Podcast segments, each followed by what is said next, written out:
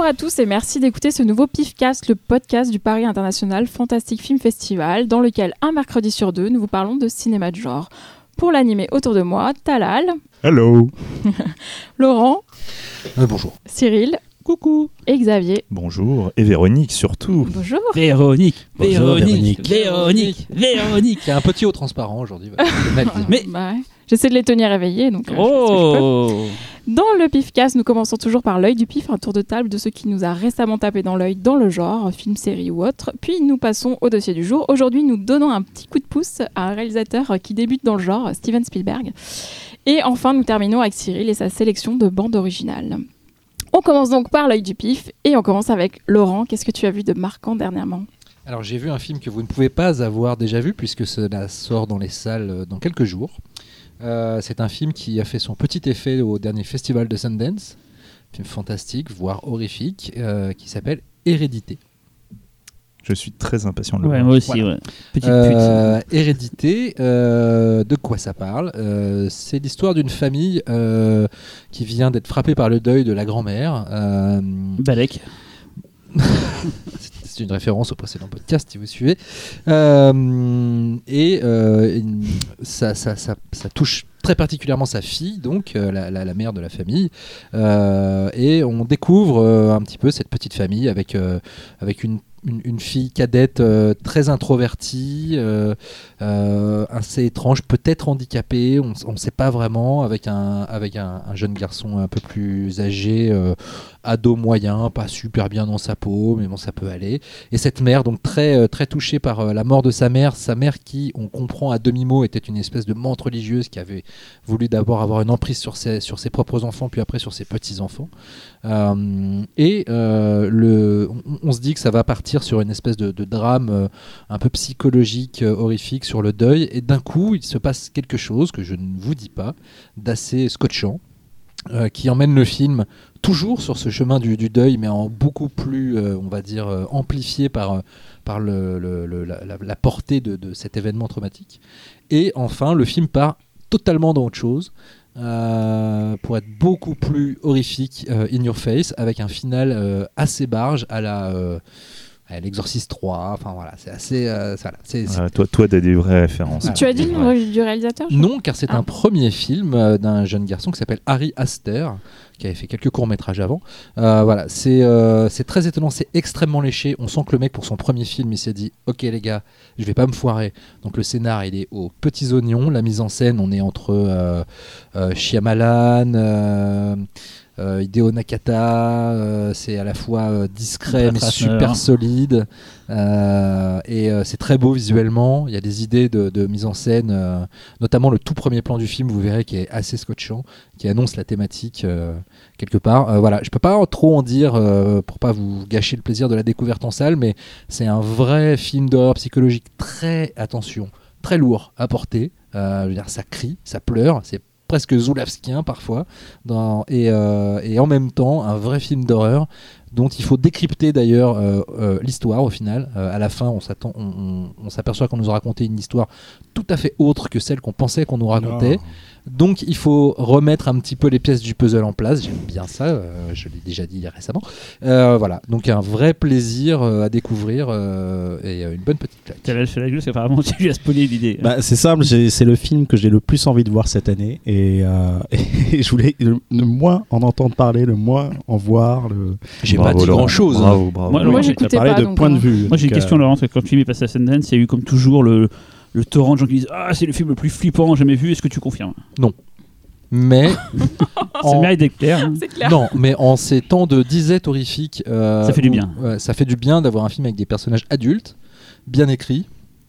Et euh, l'hé- l'héroïne étant quand même une, une- une femme de- d'une cinquantaine d'années euh, en pleine crise euh, créative, familiale, etc., avec des, des- des traumas assez profonds. Donc voilà, on est dans une horreur assez incarnée et pas, pas pop. Quoi. Il y a un plan d'ailleurs dans la c'est pas Happy Birthday, quoi. Il y a un plan dans la balance qui est assez dément où ça a une caméra qui zoome dans une petite maison. Bah, en fait, c'est le, le plan d'ouverture Ouais, ouais, voilà, et, et qui, qui lance le film en fait. Euh, et en même temps, le- la, la mère, euh, son boulot, elle est artiste, elle crée des miniatures maison, elle fait, des, elle fait des expositions avec ça. Donc, euh, Donc voilà. regardez la bande-annonce pour comprendre Ouais. le plan dont on Et parle. donc, le film sort dans une semaine. Tout à fait, le film sort le 13 juin, très exactement. Et euh, distribué par Metropolitan Film Export. Euh, tiens, Talal, toi, qu'est-ce que tu as vu? Alors, moi, je vais parler d'un film que. Alors, je sais pas si j'ai aimé, si j'ai détesté. En fait, j'ai- en tout cas, j'ai beaucoup d'affection pour le réalisateur. Ça s'appelle Muse de Raoma. Raomé. Jaume Jaume Jaume Balaguerro. Euh, voilà, c'est un gars qui a une filmographie, euh, en tout cas très très riche et euh, et qui est assez fidèle à ce qu'il fait. Euh, vous vous rappelez, il a fait, mais il a été connu avec La secte sans nom en 99. Il a fait Darkness en 2002, Que j'adore. que j'adore aussi. américain. Euh, bah non, espagnol. Ah, Ouais, c'est je que des films, américain. c'est assez Ah, film c'est Max. américain, mais. Voilà. il a un- un apacli. Et d'ailleurs, euh, Fragile reprend Et, euh, la même Et formule. Ça, c'est dans Fragile. Ah oui, dans Ali Fragile. McBeal. Non, Ouais. c'est Fragile que Ouais. j'adore. Vous mélangez tout. C'est Fragile Non, moi, que j'adore. Écoutez-moi, ça Non, y est. c'est moi, pas dit qu'il y avait les McBeal dans Non, c'est moi, Fragile. c'est moi qui merde. J'adore euh, Fragile. C'est Pour pas moi, son c'est peut-être son meilleur. hein. Darkness, Darkness c'est mortel aussi. Kalissa Flockhart. Après, il, a, il y a un petit passage, alors je vais pas dire à vide, mais un peu moins intéressant, peut-être un peu moins personnel. Donc, c'est la saga Rec, Rec 1 en 2007, Rec 2 en 2009. Et pour moi, une sorte de fleuron euh, de sa filmographie qui est euh, quand même assez différente du reste. Euh, c'est Malveillance, qui est sorti en 2011 et que j'ai vu au pire. Film d'ouverture, le premier film passé au pif ever. D'ailleurs, il était, euh, il, était dans, il était dans le jury, c'est- il était invité film d'honneur, un truc comme ça. il était dans le jury après. euh, ouais. Ouais, était, oui, c'est ça, il, Il me semblait qu'il était Avec, là. avec, avec, euh, Christophe Gans, euh, Roger Avary et Lucille Adziel-Levic. Voilà. Adziel-Levic. Et donc, euh, enfin, Rec 4. Et là, euh, il revient euh, à de l'horreur un peu plus proche de Darkness ou Fragile. Et ça s'appelle Muse. Alors, ça raconte quoi? C'est un professeur de lettres anciennes qui est traumatisé par le suicide de sa petite amie. voilà, qui se retrouve à faire des sortes de rêves de prémonitoire du meurtre d'une femme. Et il va se rendre dans les lieux, les lieux du crime et rencontrer une femme qu'il ne connaît pas et qui partage les mêmes rêves que lui. Donc à, partir de ça, ils vont partir sur une enquête pour découvrir euh, la mythologie et de ces créatures qui sont les sept muses. Alors, euh, c'est une coproduction euh, Espagne, Belgique, Irlande. C'est pour ça que le film se passe donc en Irlande. Et c'est l'adaptation d'un roman apparemment assez connu que je ne connaissais pas qui s'appelle La Dame numéro 13. Alors, euh, le film m'a particulièrement intéressé déjà parce que c'est d'une part parce que c'est Balaguerro, mais surtout parce qu'il a été complètement assassiné par la presse à sa sortie et même en festival. Je me rappelle des Quand on a eu la chance de l'avoir vu. Déjà, Ah, tu l'avais pas vu euh, le- moi, je, là, j'ai toujours pas vu. Alors. Le film n'a pas été montré à la presse. Le film est sorti euh, dans une salle à Paris. Ouais. Euh, et je crois même en France. C'est les Jokers, les Jokers qu'ils sortaient, c'est ça sorti hein fin novembre chez Ouais. Publicis pour démarrer la Voilà. chronologie des médias. Voilà. Il est sorti réellement pour que une maintenant. sortie via, en via vidéo. Mais je Et ton- on n'a pas eu la chance de recevoir le, le, le, le, le à la rédac. Tu, tu avais fini ton texte, euh, l'heure Euh, je- je- Comme Laurent t'a coupé la parole, je sais pas si t'avais Non, non, non, non, mais c'est- c'est c'est- c'est intéressant euh, comme intervention. Moi, je l'ai vu Euh, à Sitges, le film, pour ouais. information. Donc, je l'ai vu loin de tout le. C'était la première mondiale d'ailleurs. Et euh, je suis un des rares qui avait bien aimé. Parce que. Je suis tout très monde le voir. moi. tout le monde l'a défoncé. Mais genre là-bas, moi, je passais limite pour un gogol. Genre, mais ah ouais, t'as bien aimé ça Je sais pas. Ouais, c'est pas parfait, mais il y a des trucs et tout. Je crois que c'est pas le film que les producteurs voulaient. Il y a eu euh, beaucoup de changements dans le casting. C'était pas un casting un peu plus prestigieux. Là, il y a, il y a euh, Frank Capotente qui joue dedans. C'est non, je crois que c'était des gens un peu plus a un bankable. petit rôle d'ailleurs. C'est un moment un peu plus important. Moi, je trouve que c'est un, un- un film honnête. C'est, euh, Ouais. il se passe plein de choses. C'est assez généreux dans, dans ce qui se passe. Euh, mais effectivement, il n'y a jamais d'empathie, jamais d'émotion. C'est ça le problème du film, Ouais. je trouve. C'est un film, alors c'est peut-être pour ça aussi que ça m'a parlé, je trouve que c'est un film de réalisateur. Euh, je m'explique, c'est un film en fait euh, qui accorde la part belle à la mise en scène et je trouve que c'est le film le plus beau de Balaguerro, en tout cas visuellement. Après, le défaut du film, c'est d'avoir un scénario peut-être trop ambitieux, qui se perd, qui devient trop alambiqué et, euh, et qui passe à côté surtout de son thème principal qui est celui de la création parce que les sept muses sont là pour inspirer et justement bon Ça bah, ça va, c'est pas un hasard que, que et c'est peut-être avec des gros sabots que le héros est un, est un auteur de, enfin, de littérature ancienne. Euh, donc, euh, donc voilà, c'est- aussi ça qui gêne. Et, mais malgré tout, il y a quand même quelque chose de très attachant euh, du fait déjà bah, de, la, de, la, de la réal, comme je le disais tout à l'heure, et surtout de cette fin, en fait, euh, qui d'un coup, je trouve, euh, là où le deuxième acte commençait à être un peu, un peu chiant, chiant. Laurent, t'as un peu spoilé Hérédité, tu peux les spoiler Muse, hein, si tu veux, vas-y. hein. Je sais pas Bah spoiler, hein, je vais vais pas- spoiler à tout le monde non je vais plus. pas, je vais pas spoiler, mais je dis vraiment que la, que la, la fin, euh, la fin rehausse le truc et, et- et on est vraiment dans, un- dans du cinéma comme Balaguerro aime et comme euh, les fans de Balaguerro aiment en fait. Je me souviens un peu du film, je me souviens juste qu'il y a un caméo, enfin un petit rôle de Christopher Lloyd dedans. euh, donc, Oui, euh, oui, non, mais c'est même un rôle, un rôle clé. c'est- Ouais, mais il, a, il apparaît pas longtemps dans mes souvenirs. Oui, Il est il, bien a dû maquillé. avoir, il a dû Et- avoir deux jours de tournage. Il me semble que Xavier l'a vu. Xavier, tu veux dire quelque chose? Véronique sait que je n'ai pas le droit de parler du Et film, vous donc avez je vais travail dans passer la l'entreprise main. qui sort le film en vidéo, donc il- par déontologie, il a raison. Alors, Tu devrais avoir Ah, pardon. honte de il faire n'en ça. parle pas. Mais moi j'ai une question qui me taraude et que je veux absolument Oh, poser à c'est Talal. taraude. Mais je suis désolé d'avance. Ouais. Est-ce que tu aimerais que Talal? Oh, pas Eh Oh ben, mal. là pas là, mal. le lourd. Est-ce que- Il y a un jeu de mots. J'aimerais que Talal, c'est quoi. Moi, par contre, contrairement à ce que voilà. tu dit tout à l'heure, pour moi, le meilleur film de Balaguerro, c'est horrible, mais c'est Reg 2. Moi, j'adore Reg 2. Je trouve que c'est un film euh, Ah ouais, mortel. c'est horrible. Euh, mais j'aime pas trop ces autres films. Mais j'ai- enfin, si, Euh, Malveillance, c'est moi, bien Malveillance. personnellement, les recs euh, sans plus, mais par contre, la secte sans nom, je suis euh, ultra fan. quoi. Et du coup, on l'appelle comment? Bon, si on donnait vraiment la parole à Xavier sur son film. on, va pas, ah, on arrête de l'appeler Xavier, hein. c'est Professor X. Je pense que les gens qui nous écoutent, Euh, voilà.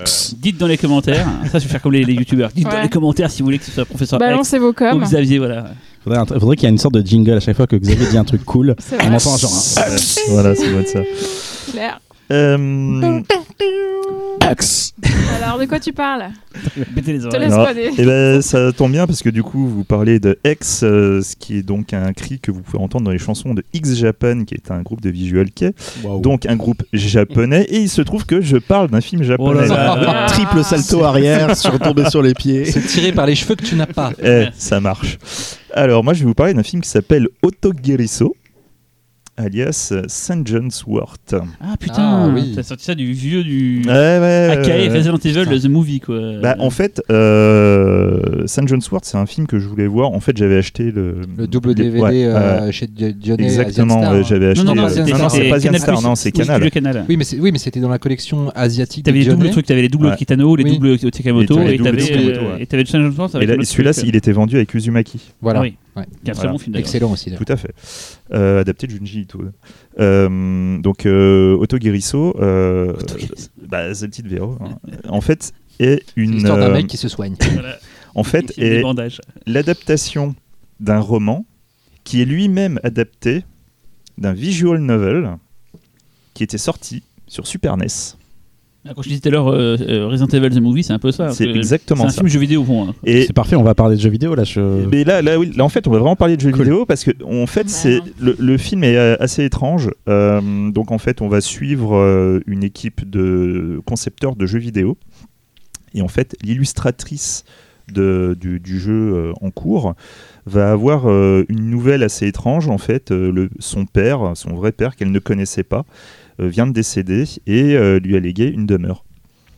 Donc du coup, euh, bah, c'est un schéma un petit peu classique. hein. Elle va aller, euh, elle va aller dans la maison en question, essayer d'en apprendre plus sur ce père euh, qu'elle ne connaît pas. Euh, Le film est assez étrange parce que déjà, vous parlez de film, euh, c'est pas totalement vrai. le, le fait de commencer par des concepteurs de jeux vidéo, en fait, a un sens puisque le film va se situer entre le film tourné en DV, surtravaillé au niveau de l'image, mélangé avec une, euh, tout- toute une imagerie de jeux vidéo à un point tel qu'il y a même certains passages qui sont des passages de jeux vidéo. Par exemple, deux personnages qui vont se parler, mais en fait, on ne va pas voir la enfin, on va pas entendre la discussion, on va voir des images avec le texte qui va s'écrire pour suivre la conversation. Dans un RPG quoi. Et en fait, petit à petit, on se retrouve devant en fait un, un survival horror. euh, type Resident Evil, j'ai vraiment ressenti le, le- le- le- le truc du premier le Resident Evil. c'est des caméras fixes dans, des- dans des décors et les gens Tout évoluent dans ces caméras fixes. Et en fait, il y a, il y a un, un travail sur l'image qui est vraiment très très étrange. On a à la fois une image en caméra portée, donc tournée en DV, mais retravaillée pour essayer de récupérer du grain péloche type 16 mm, avec rayures, euh, taches, etc. Le tout avec des couleurs ultra criardes qui, moi, euh, ça Cyril euh, euh, comprendra, me fait un peu penser à certaines scènes de Echo Echo Azarak. C'est sur vraiment des. euh, C'est que ça. mais si, Evil Dead Trap. Ah d'accord, oui, d'accord. Je ne connaissais pas le titre japonais. Et, euh, Il est Alsacien, c'est c'est et, euh, et vraiment, il y, a- il y a quelque chose d'assez étonnant, assez fascinant. Le film en lui-même, au niveau du scénario, est, en temps normal, je dirais que c'est pas terrible. euh, parce que, en fait, c'est un. difficile à suivre. C'est C'est fascinant, mais c'est pas attachant. C'est pas attachant parce qu'en fait, on est dans un, dans un scénario de survival horror, mais au dernier degré, avec ses checkpoints. Genre, oh tiens, il y a une fenêtre qui s'ouvre à cause du vent. Le mec arrive, fer- ferme cette fenêtre et oh tiens il y a une clé. Ah mais tiens je vois une serrure, j'ouvre la porte et hop nouvelle pièce.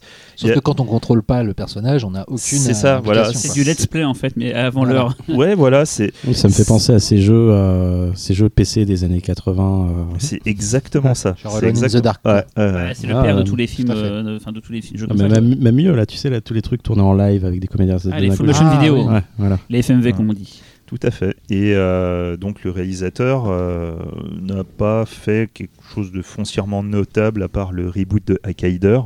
Ah, ça, c'est Xavier, il faut savoir que personne. Xavier en sous-marin, en sous-marin, euh, milite pour qu'on parle de Tokusatsu. Donc c'est-à-dire Ah bah oui, on a bien vu. Dans la liste des sujets, japonaise. dans la liste des sujets qu'on pourrait aborder dans les prochains Et il m'en a voulu. c'est- c'est le seul qui, Qui a voté pour ce Voilà. sujet Et il m'en a voulu parce que j'ai pas voté pour alors que j'adore ça, mais je me suis juste dit ça va faire chier le spectateur. Alors C'est on, tellement pointu que. que- on va faire quelque chose. Moi, je pensais Si- qu'il s'était si- endormi sur son clavier. Si ce vous mot voulez un pas. sujet sur le tokusatsu, n'hésitez pas à Oui, laisser des commentaires. J'ai besoin de votre Non, soutien. génial, besoin. mais je pense que ça intéresse euh, personne. Non, ce qu'on Mais peut bon. faire à la Ah. limite, c'est prendre un tokusatsu que tout le monde connaît, genre un, XOR. genre un XOR ou un, ou un Ultraman. tu Ultraman, vois. tu vois, Ultraman, Kamen Rider, ce sera encore mieux. Mais cinéma. bon, Euh, Le film, Si, Si, si, aussi, il y a des films, aussi. il y a des films. Aussi. Il y a des films. on t'expliquera ça mieux Ouais, quand on fera l'émission. euh. Ultraman, par exemple, non, mais attendez, c'est que à mais la condition où quelqu'un mettrait un commentaire comme quoi Ouais. il a envie d'entendre cette Non, il en faut émission. au moins 16. 16 pour que ce valève. Il me faut au moins 16, 16 fois la même commentaires, personne qui change 16 d'identité. Il va commentaires. créer des comptes, genre euh, Xavier euh, avec une fausse moustache et tout. Je suis Xavier et tout. Mais bon, je reviens très rapidement sur, euh, sur le film en question.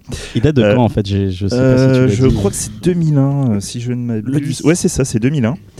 Et euh, en fait, le film, en tant que. Moi, je m'attendais à voir du J-horror. Moi, vraiment, j'ai regardé, je voulais me taper mon, mon petit trip de J-horror. Le film avait eu très mauvaise presse. Il était Pas passé à Gérard- le film était passé à Gérard Mer et il s'est fait défoncer, mais c'est un truc de fou. Et euh, bon, du coup, j'ai mis beaucoup de temps avant de le, de le regarder. Et puis là, voilà, j'ai envie de me faire mon petit J-horror. J'ai été assez étonné par la chose. Emporté par l'imagerie, on peut pas dire qu'elle soit belle, mais il y y y a une expérimentation qui est faite que je trouve pas inintéressante. Mais j'aurais du mal à conseiller le film pour une personne qui veut regarder du film d'horreur. Par contre, pour une personne qui aurait envie de réfléchir sur la conceptualisation de la virtualité entre le film et le jeu vidéo, il y a des choses intéressantes. Et maintenant, on va parler d'Interville.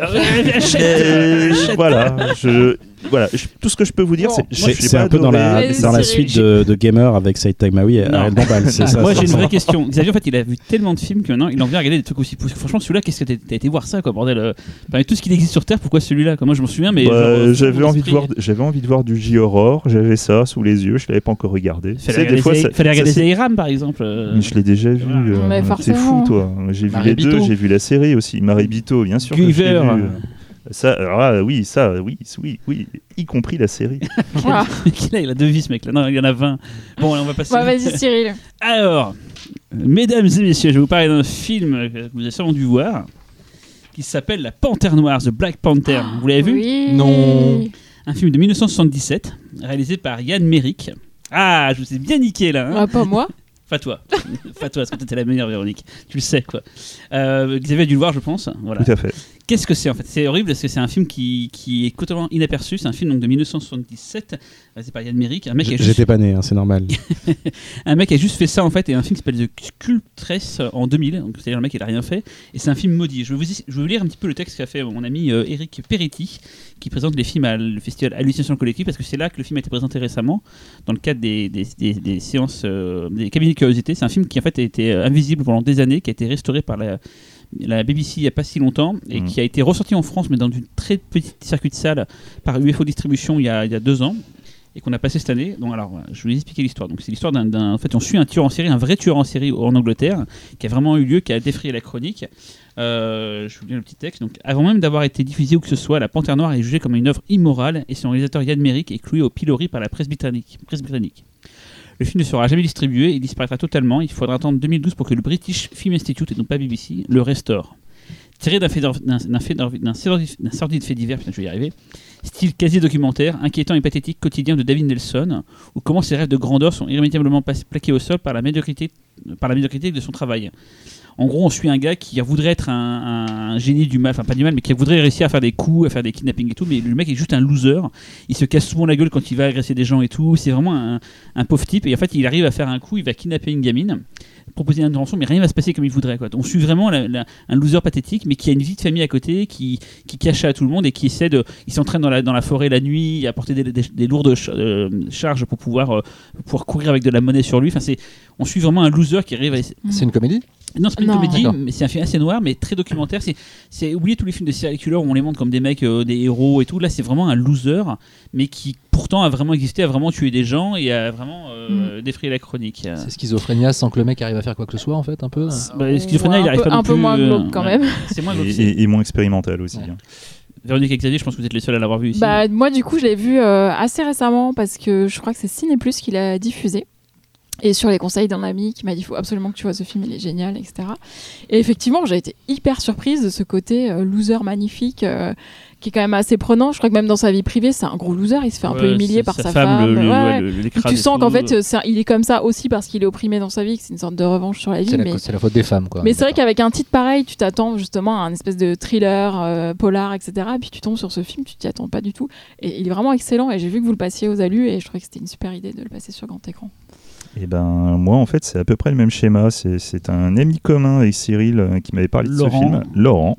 Voilà. Moi, moi. c'est Fred, hein, je préfère. Et, euh, et du coup, Laurent, en fait, m'a- m'avait dit grand, grand bien de ce film, à un point tel que, du coup, à, à Londres, euh, je suis tombé sur le Blu-ray. Euh, je crois que c'est la collection Master of Cinema, hein, pour info. Euh, franchement, pour les anglophones, n'hésitez pas à l'acheter. Il coûte vraiment que dalle. Et- quoi. J'ai dû l'avoir genre pour 10 euros. Il hein. est considéré, euh, c'est ce qu'a raconté Eric, comme un, un des films qu'il fallait à tout prix restaurer dans le cinéma britannique un peu oublié. Mhm. C'est quand ils ont fait des listes de films à restaurer, il y avait celui là-dedans. Et comme on a dit, en fait, c'est un film qui est sorti, mais qui a eu que des problèmes et qui a été complètement oublié en fait. Et, tout. Et donc la, la, la- la BFI, il essaie de le restaurer. Ouais, voilà, euh, La BFI fait un travail de fou à chaque fois. Et euh, voilà quoi, le Blu-ray est mortel, la restauration elle est superbe. Donc ce qui fait que j'ai vraiment pu voir le film dans les, les meilleures conditions. C'est sûr, j'aurais aimé le voir en salle. Bon, ça on peut pas tout avoir. Mais, euh, connard.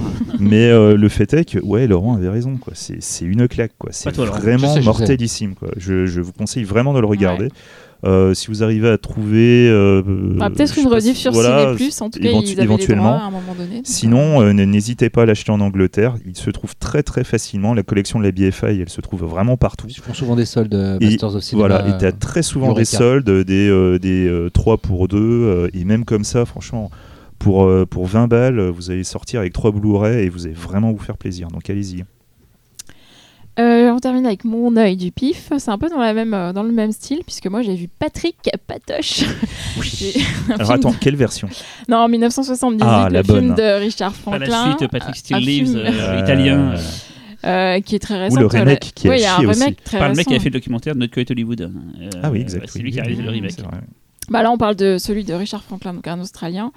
Euh, Grand Prix d'Avoriaz en 1979 quand même, hein, donc euh, c'est pas rien. Euh, donc ça parle de Patrick, euh, un jeune homme qui tue sa mère et son amant en les électrocutant, en balançant un grille-pain dans leur bain. Donc voilà. Et suite à cet événement, il se, trouve, se retrouve dans un état végétatif quasi coma- comateux, mais les yeux grands ouverts, dans un espèce d'asile de, voilà, de fous, hein. institut spécialisé, on va dire.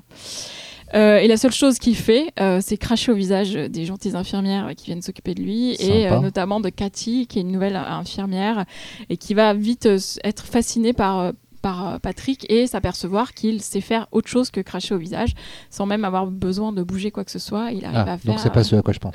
Si aussi un peu. Euh, donc ouais, j'ai vraiment euh, beaucoup aimé ce film. Euh, Ça faisait longtemps que j'avais sur mes étagères parce qu'il me semble que c'était le premier DVD Mad. Tout à fait. Et euh, c'est pour ça en fait que. Ou dans- c'est Harlequin Attends. Mais ça fait partie des Non, tout non, premiers. Patrick. Ouais. C'est Patrick. Ouais. Je crois que c'est. Patrick parce que Ouais. c'est pour ça que je l'ai, c'est-à-dire que je l'ai acheté, euh, il était d'emblée avec euh, Mad Movies, donc on n'avait pas le choix, on l'avait. Ouais. Donc plein de gens doivent l'avoir, j'imagine. Euh, la BO de Brian May, qui avait quand même fait la BO de Mad Max. Wow. Mad Max 2. À, à- Et- à ne pas confondre avec le guitariste de Queen. Oui. Et il paraît qu'il y a une autre version euh, pour, qui a été faite pour l'Italie et l'Europe par les Gobelins, donc euh, les Gobelins.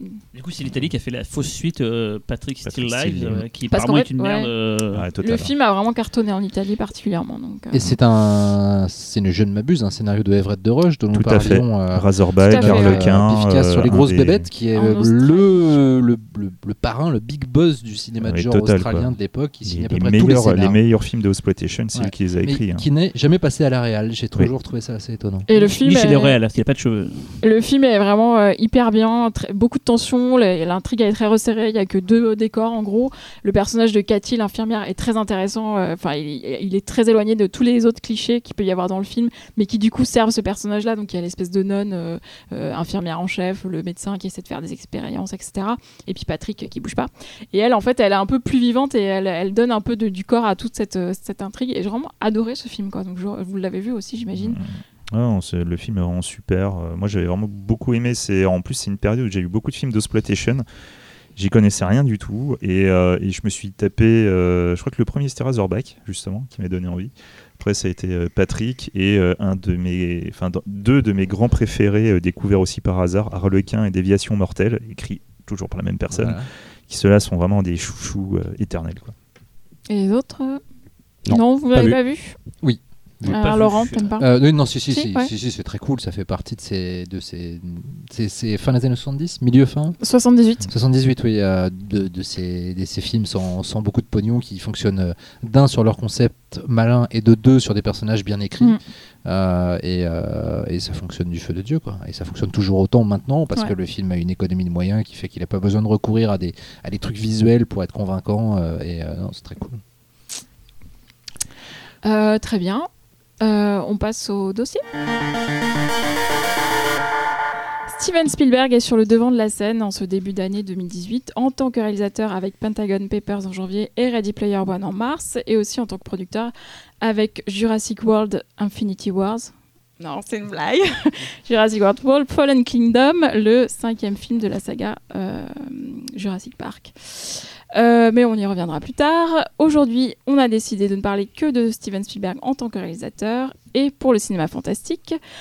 Et euh, on, donc on, a choisi, choisi chacun un de ses films euh, dans sa filmo, donc pas forcément les plus évidents, euh, vous verrez. Mais avant de commencer, nous allons parler de son dernier méfait dans le genre fantastique. Nous allons parler un petit mot de Ready Player One. Tout le monde l'a vu autour de cette table. Oui. Oui. Tout le monde a adoré, Oui, oui. n'est-ce pas? Non. Non. Tout le monde a souffert. Qui l'a aimé d'ailleurs Aucun de nous n'a Personne. aimé. Oh, personne, c'est bien. merde. On va pouvoir défoncer cette merde. Allez, on fait, on fait vite un petit tour de table euh, où vous voulez échanger euh, de pourquoi. Cyril, tiens, commence. Bon, Toi je qui- trouve Alors, ça, excuse-moi, euh, j'étais à côté de lui à la Projo. Ah, vous l'avez vu ensemble Oui, oui, donc je, je sentais sa souffrance émaner de chaque pore de sa peau. Ah, j'ai souffert. hein. En fait, euh, je m'attendais vraiment à un truc mortel parce que le sujet m'intéressait beaucoup, que c'est Spielberg que j'ad- que j'adore. Et ça a été tout ce que je détestais en fait. Ça m'a fait penser à, la série télé euh, Big Bang Theory où en fait on prend une, histoire très simple. Euh, Big Bang Theory c'est du Friends lambda, sauf que toutes les 5 minutes les mecs vont dire euh, Star Wars, ils vont dire Star Trek, ils vont dire des, des- mots geeks pour que les gens fassent Ah ouais, je connais, c'est vachement bien ça et tout. En, oubliant quand même que c'est un sitcom de merde à la base quoi. Et là on a une histoire vraiment bateau, une, pauvre, une pauvre quête au trésor qui n'a aucune originalité avec toutes les 5 minutes des références geeks plein la gueule pour te montrer que hey, t'as vu c'est cool. Sauf que quand on enlève ce truc là qui n'a absolument aucun intérêt parce que c'est c'est c'est c'est c'est pas la, la, la base même euh, de l'histoire euh, fondamentalement parlant il y a rien en fait c'est s'effondre très rapidement ce qui m'a beaucoup énervé c'est aussi le fait qu'on a peu dit avant que le film était à 50% un film, un film d'animation en fait finalement c'est ce qui est pas une honte en soi Encore 50%, Ouais. t'es gentil. Ce qui- quoi. ce qui est le cas de euh, Gravity, un film est 90% Oui, d'animation. vois. sauf que je sais pas pourquoi dans, dans, dans Gravity ça m'avait pas gêné parce que dans l'espace il y a un côté peut-être Oui, c'est réaliste. euh, c'est réaliste, il y a un côté, tu vois, il n'y a pas la gravité et tout. Là, là, quand je voyais le film, la, la fameuse séquence de, de poursuite en bagnole qu'on a au, au début, finalement, j'étais peu impliqué parce qu'en fin de compte, comme c'est de la synthèse, C'est moins impressionnant. voilà, les mouvements de caméra de dingue, en fait, oui, mais. je- je- je trouve quand même dans cette scène-là qu'on sent que derrière on a un réal qui sait ce que c'est la physicalité d'un déplacement de caméra. Je trouve qu'on sent quelque chose qu'on sent pas Ça globalement. m'impressionne pas, en fait. euh, Mais, mais ce genre de spectacle n'est plus impressionnant maintenant de Oui. toute manière. On est blasé. Voilà, Voilà. alors que quand je vois un, un film comme The Raid 2 par exemple où la caméra ils, se font chier à faire des mouvements impossibles alors que c'est en live, je- ça, ça titille ma, curiosité. C'est comme un, un bon Jackie Chan, on va voir des combats euh, réalistes, on va le voir tomber de très très haut, on a mal pour lui alors que la même chose en synthèse tout de suite il y a Ah bah, Donc ça m'a vachement sorti du film. Et euh, après, j'ai, je crois que j'ai détesté tout ce que j'ai vu, la photo, les acteurs, euh, l'histoire. Donc voilà, j'ai vraiment rien aimé de ce film. Ça a été une souffrance. Et de voir ce, ce consensus, euh, d'ailleurs plutôt d'une même frange de, de, de, de, de- de cinéphiles. Finalement, parce que je pense pas que le film euh, plaît autant que ça à tout le monde en fait, et ça m'a un peu surpris et un peu déçu en fait, voilà quoi. Ouais, surtout que le film a un- quand même un discours. euh, à vouloir dire que euh, oui, euh, les méchantes multinationales, elles ont pris le contrôle de la pop culture, euh, révoltez-vous euh, les geeks, euh, alors que le film euh, se base sur une accumulation de copyright euh, récupéré pour Mm. réussir à foutre le plus de- d'icônes geeks à l'écran. Ah, je sais pas, il y a, y C'est quand même il y a- intéressant y a sur la base. Combattre le feu par le feu. Oui, non mais à la base c'est intéressant, mais ça débouche sur rien. Non, je suis, pff, je suis plus mitigé, mais bon. Et puis là, alors moi je suis désolé, la scène, bon maintenant vous l'avez tous vu, la scène Shining, moi c'est juste euh, pas possible. La scène commence, je me dis, wow putain, Mm. je pense que je vais prendre une claque. Et petit à petit de voir euh, Shining devenir une version LOL. Ouais. De, euh, ah ouais, il y a du sang, j'ai peur. Mais, mais putain, j'étais fou dans Ça, la salle. ça aurait dû être interdit, ça, pour le coup. Euh. et, et puis surtout Cette venant de, scène, de- cette de- scène n'est pas dans le bouquin d'ailleurs. oui, mais surtout venant de la part de. de- en fait, j'arrive. Je me demande si ça fait pas partie de ces films où le mec a exprès chié son film. Parce qu'il y a. Dans le, sous, sous des atours de jolie histoire, avec les gentils qui triomphent, etc. Déjà, le personnage euh, dans lequel Spielberg se projette le plus, c'est-à-dire celui du créateur de jeux vidéo, euh, quand même ce mec euh, presque égoïste quelque part, euh, qui, qui a jamais réussi à grandir et qui n'est pas conscient des enjeux de ce qu'il a créé. Et puis je sais pas, moi je, je pense qu'il y a un truc. Spielberg a trop de respect pour Kubrick pour avoir chié comme ça sur la gueule de Shining sans but. Et je pense que quelque part, il, ex- il parle peut-être aussi de la réappropriation de la culture cinématographique par une génération qui finalement n'en a rien à carrer, rien à caguer euh, de ce que peut être, euh, de ce que pouvait représenter euh, des aboutissements artistiques comme Shining à une époque où le cinéma n'était d'un pas fait par ordinateur, deux pas accessible d'un coup de clic de souris, où maintenant on peut consommer Shining comme on peut consommer n'importe quoi d'autre dans, une même mère, par forme de, par exemple, dans une même forme de flux constant, les films sont plus sacralisés. Et je me demande, et là dans ce cas-là, j'aimerais euh, ce film et Spielberg, en tout cas pour ce film-là, s'il l'a pas désacralisé exprès pour dire quelque chose. Euh, voilà. Euh, je, mais euh, dans l'absolu, Si c'est ça, c'est raté. si c'est ça, c'est raté parce aucun indice c'est qui laisse croire que parce que c'est pas assez assumé. ouais. Mais j'ai du mal à croire qu'un mec aussi contrôle fric que Spielberg et qui a choisi aussi ce projet-là Mm. avec, enfin, il a abandonné Robopocalypse, etc. Il, il a choisi son retour au pop sur un sujet qui parle de ça. J'ai du mal à croire qu'il y ait des choses laissées au hasard. Euh, mais en même temps, euh, quand tu vois le côté cucu de la fin, euh, allez, on fait quoi bah, C'est quoi On teste tomber nos casques pendant deux jours par semaine et on retrouve la vraie vie. C'est tellement réac. C'est tellement horrible ça. C'est horrible parce que pour, voilà, pour un film qui est censé parler euh, de la culte de, de- de- de notre rapport au réel, Allez, d'avoir tu un- une tu résolution aussi débile. Et puis, euh, moi, une dernière chose, après j'arrête euh, sur ce pauvre film. Comment tu veux parler à une génération nouvelle en ayant des références, à la génération connectée, en ayant des références qui ne sont pas de cette génération-là Euh, Je n'arrive pas à comprendre euh, comment on, on peut euh, avoir cette, cette ambition. Euh, je sais pas, pour moi, il y a C'est vraiment. peut-être un- pas un film pour les jeunes au final, hein, c'est peut-être un oui, film mais pour il les veut, vieux il veut parler. C'est ça le problème. Il veut parler aux jeunes, à la génération connectée, en leur disant attention, peut-être danger de trop s'investir dans la vie virtuelle, etc. Et en même temps, il leur parle avec un langage euh, qui est plutôt de notre âge, de nous, de, de personnes qui avons grandi dans un monde non connecté et qui savons euh, non pas faire la différence. Je dis pas que toutes les personnes qui ont, grandi dans cette génération savent pas faire la différence, mais en tout cas, euh, on, on a automatiquement le recul parce qu'on connaît euh, le monde d'avant. Donc voilà, je, je, je C'est trouve c'est que le propre même du cinéma hollywoodien d'aujourd'hui, euh, c'est de ratisser large. Et, Oui. et- et aujourd'hui, vu que cette euh, fibre nostalgique marche plus que jamais, clair. euh, finalement, c'est un film qui tombe complètement de sens euh, avec son époque. C'est pour ça que c'est quelque part intéressant. Je pense que malgré tout, même si dans 30 ans on verra ce film en, en se en se disant c'est peut-être le Spielberg le moins intéressant de sa filmographie, ou en tout cas des moins intéressants, il sera quand même le témoignage de, de son époque. Oui, et puis il reste assez intéressant à décrypter de toute manière. Mais voilà, de Spielberg, on attend d'autres choses. quoi. Il y a un truc qu'on n'a pas beaucoup dit. Je vais balancer à la fois une énormité, mais c'est important dans ce que je vais expliquer. Et c'est je trouve que c'est une sorte d'ode à la culture, à la pop culture américaine, une sorte de rouleau compresseur, euh, Mm. une sorte de machine à laver le cerveau. Alors, ok, la- les Américains, ça, c'est- ils représentent 80% de tout ce qu'on bouffe comme pop culture. Et, euh, et c'est normal que le film soit un reflet de ça. Mais moi, ça m'a vraiment marqué. Alors, il y a Ouais. 20% de culture japonaise, 80% de culture américaine, et globalement, c'est tout.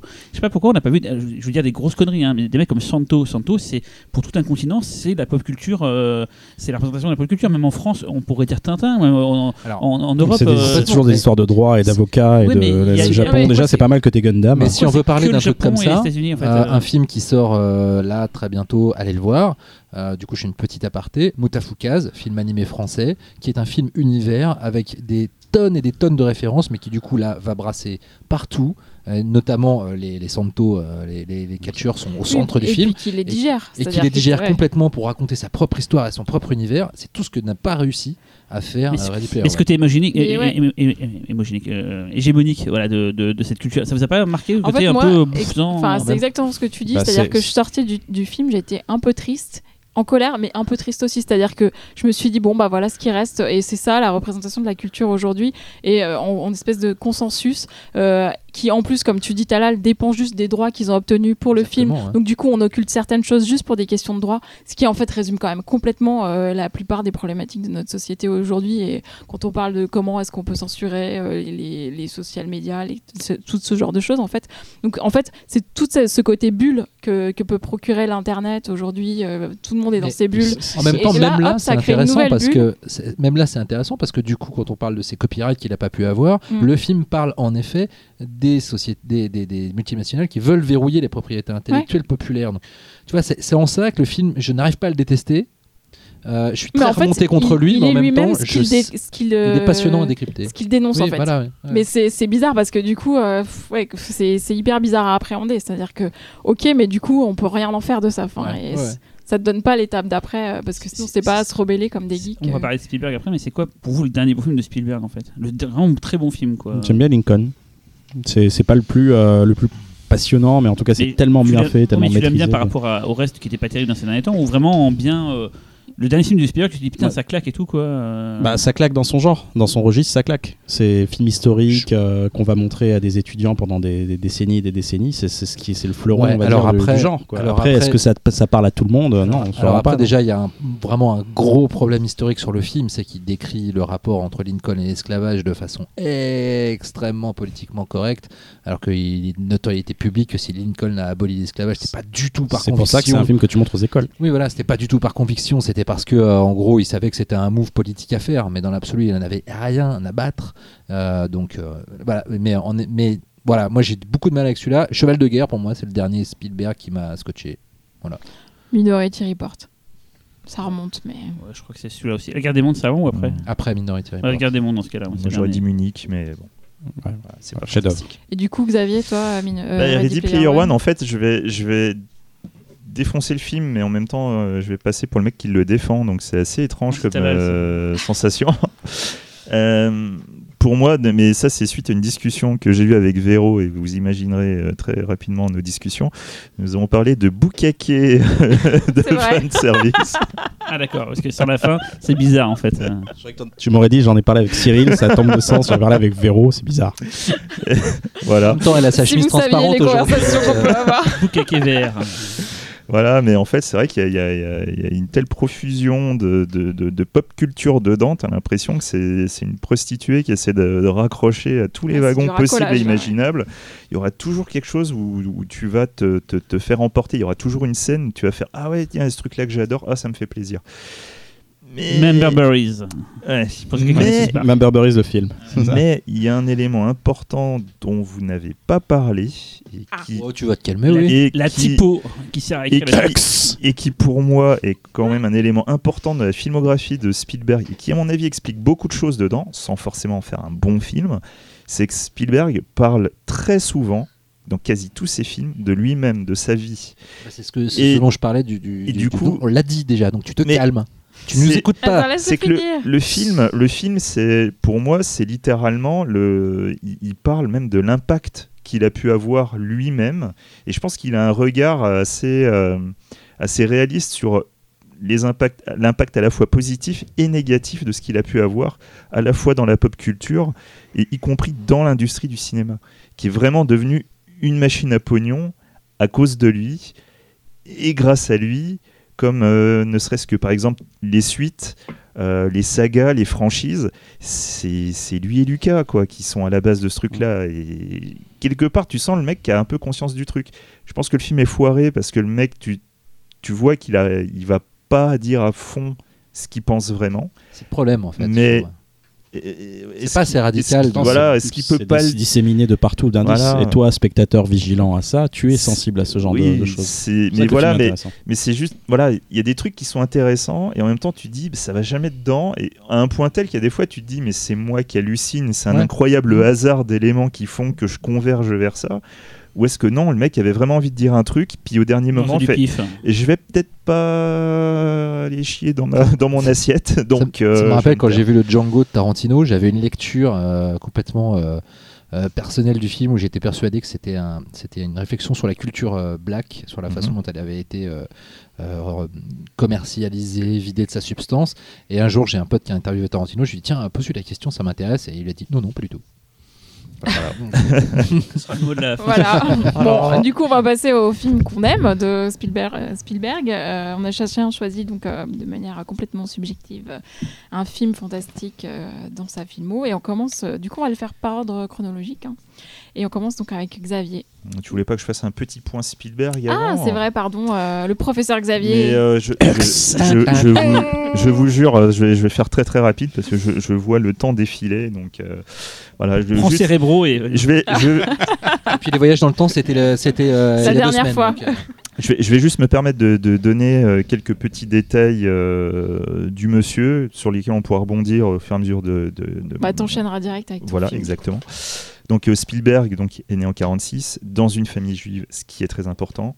Et, ses parents vont se séparer alors qu'il est encore enfant, ce qui va avoir un impact euh, énorme sur le monsieur et y compris sur, euh, sur ce qu'il va montrer et ce dont il va parler dans ses films. pour les petits détails rigolos, il faut savoir qu'en fait, à la base, il s'est mis au court métrage. C'est suite à une demande de, son chef scout qui l'a poussé à en, à en réaliser un. Et de fil en aiguille, on a réalisé d'autres, dont un, court métrage qui en fait s'est transformé en film de, je crois, 2h40. De guerre, non? Euh, Non, je crois que c'est encore après. Et euh, à la fin, il a réalisé donc le court métrage Amblin sur, euh, sur deux jeunes en fait qui vont vouloir partir pour le Pacifique et en fait vont faire un voyage sans se parler. Ce film cartonne en festival, il, récupère une tonne de prix. Suite à ça, il va avoir un contrat pour la télévision. Il va pouvoir réaliser différents épisodes, euh, que ce soit pour euh, l'excellente série Night Gallery ou Colombo. Dans Night Gallery, justement, il va rencontrer Joan Collins, qui va déclarer un jour cet homme, ce sera un des grands réalisateurs de demain. Comme quoi, elle n'avait pas tort. et... n'avait pas encore vu Ready Player One. Hein. Et arrive finalement 1971, date mythique, puisqu'il réalise Duel. Par la suite, alors qu'on pourrait croire qu'il enchaînait directement sur des longs métrages, ce n'est pas le cas.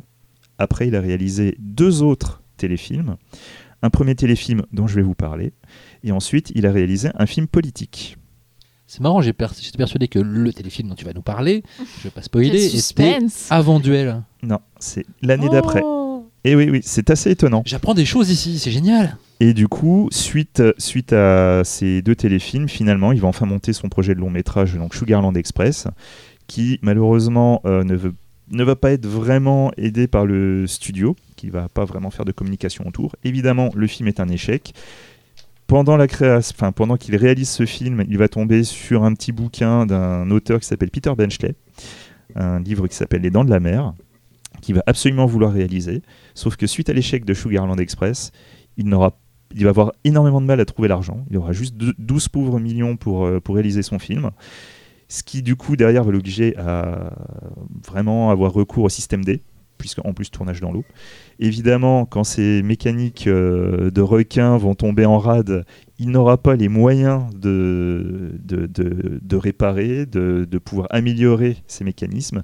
Donc, ben, système D à nouveau, et petit à petit, voilà quoi on, construit une légende. Voilà, on construit une légende. Le premier blockbuster, c'est Les Dents de la Mer, et suite à ça, bah voilà quoi.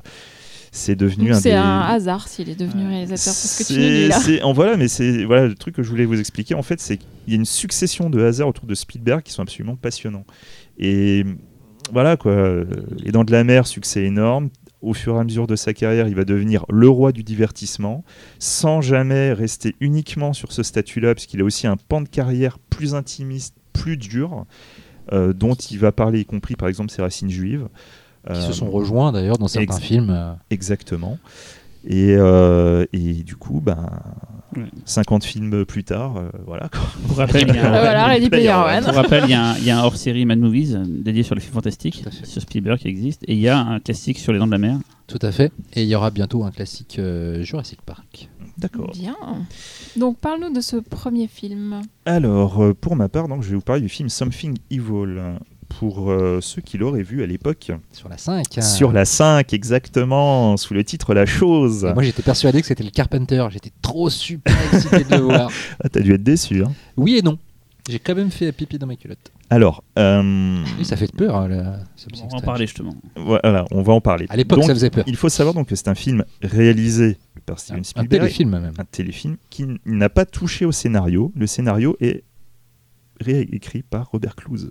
Oui. Robert Clouse, réalisateur de Jeu de la mort. Le- non, pas Jeu de la de- mort. non, euh, Opération Dragon. Voilà, Et Opération Dragon. Jackie Chan aussi, comment il s'appelle euh, Euh, le chinois. Le chinois. Très Et- mauvais mais film. ça aurait pu Ouais. être euh, écrit par euh, euh, Ça aurait pu. Spielberg en termes de thématique. C'est vrai, ça aurait pu. C'est d'ailleurs le- le- la chose qui est assez intéressante parce que je ne sais pas en fait si c'est un projet qu'on lui a proposé ou si c'est lui qui a choisi le projet.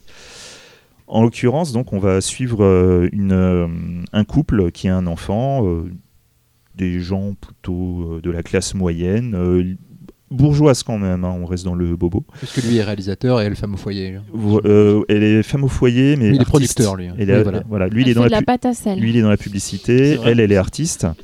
La Et euh, suite à une euh, petite partie de campagne, ils vont tomber en fait sur une ferme.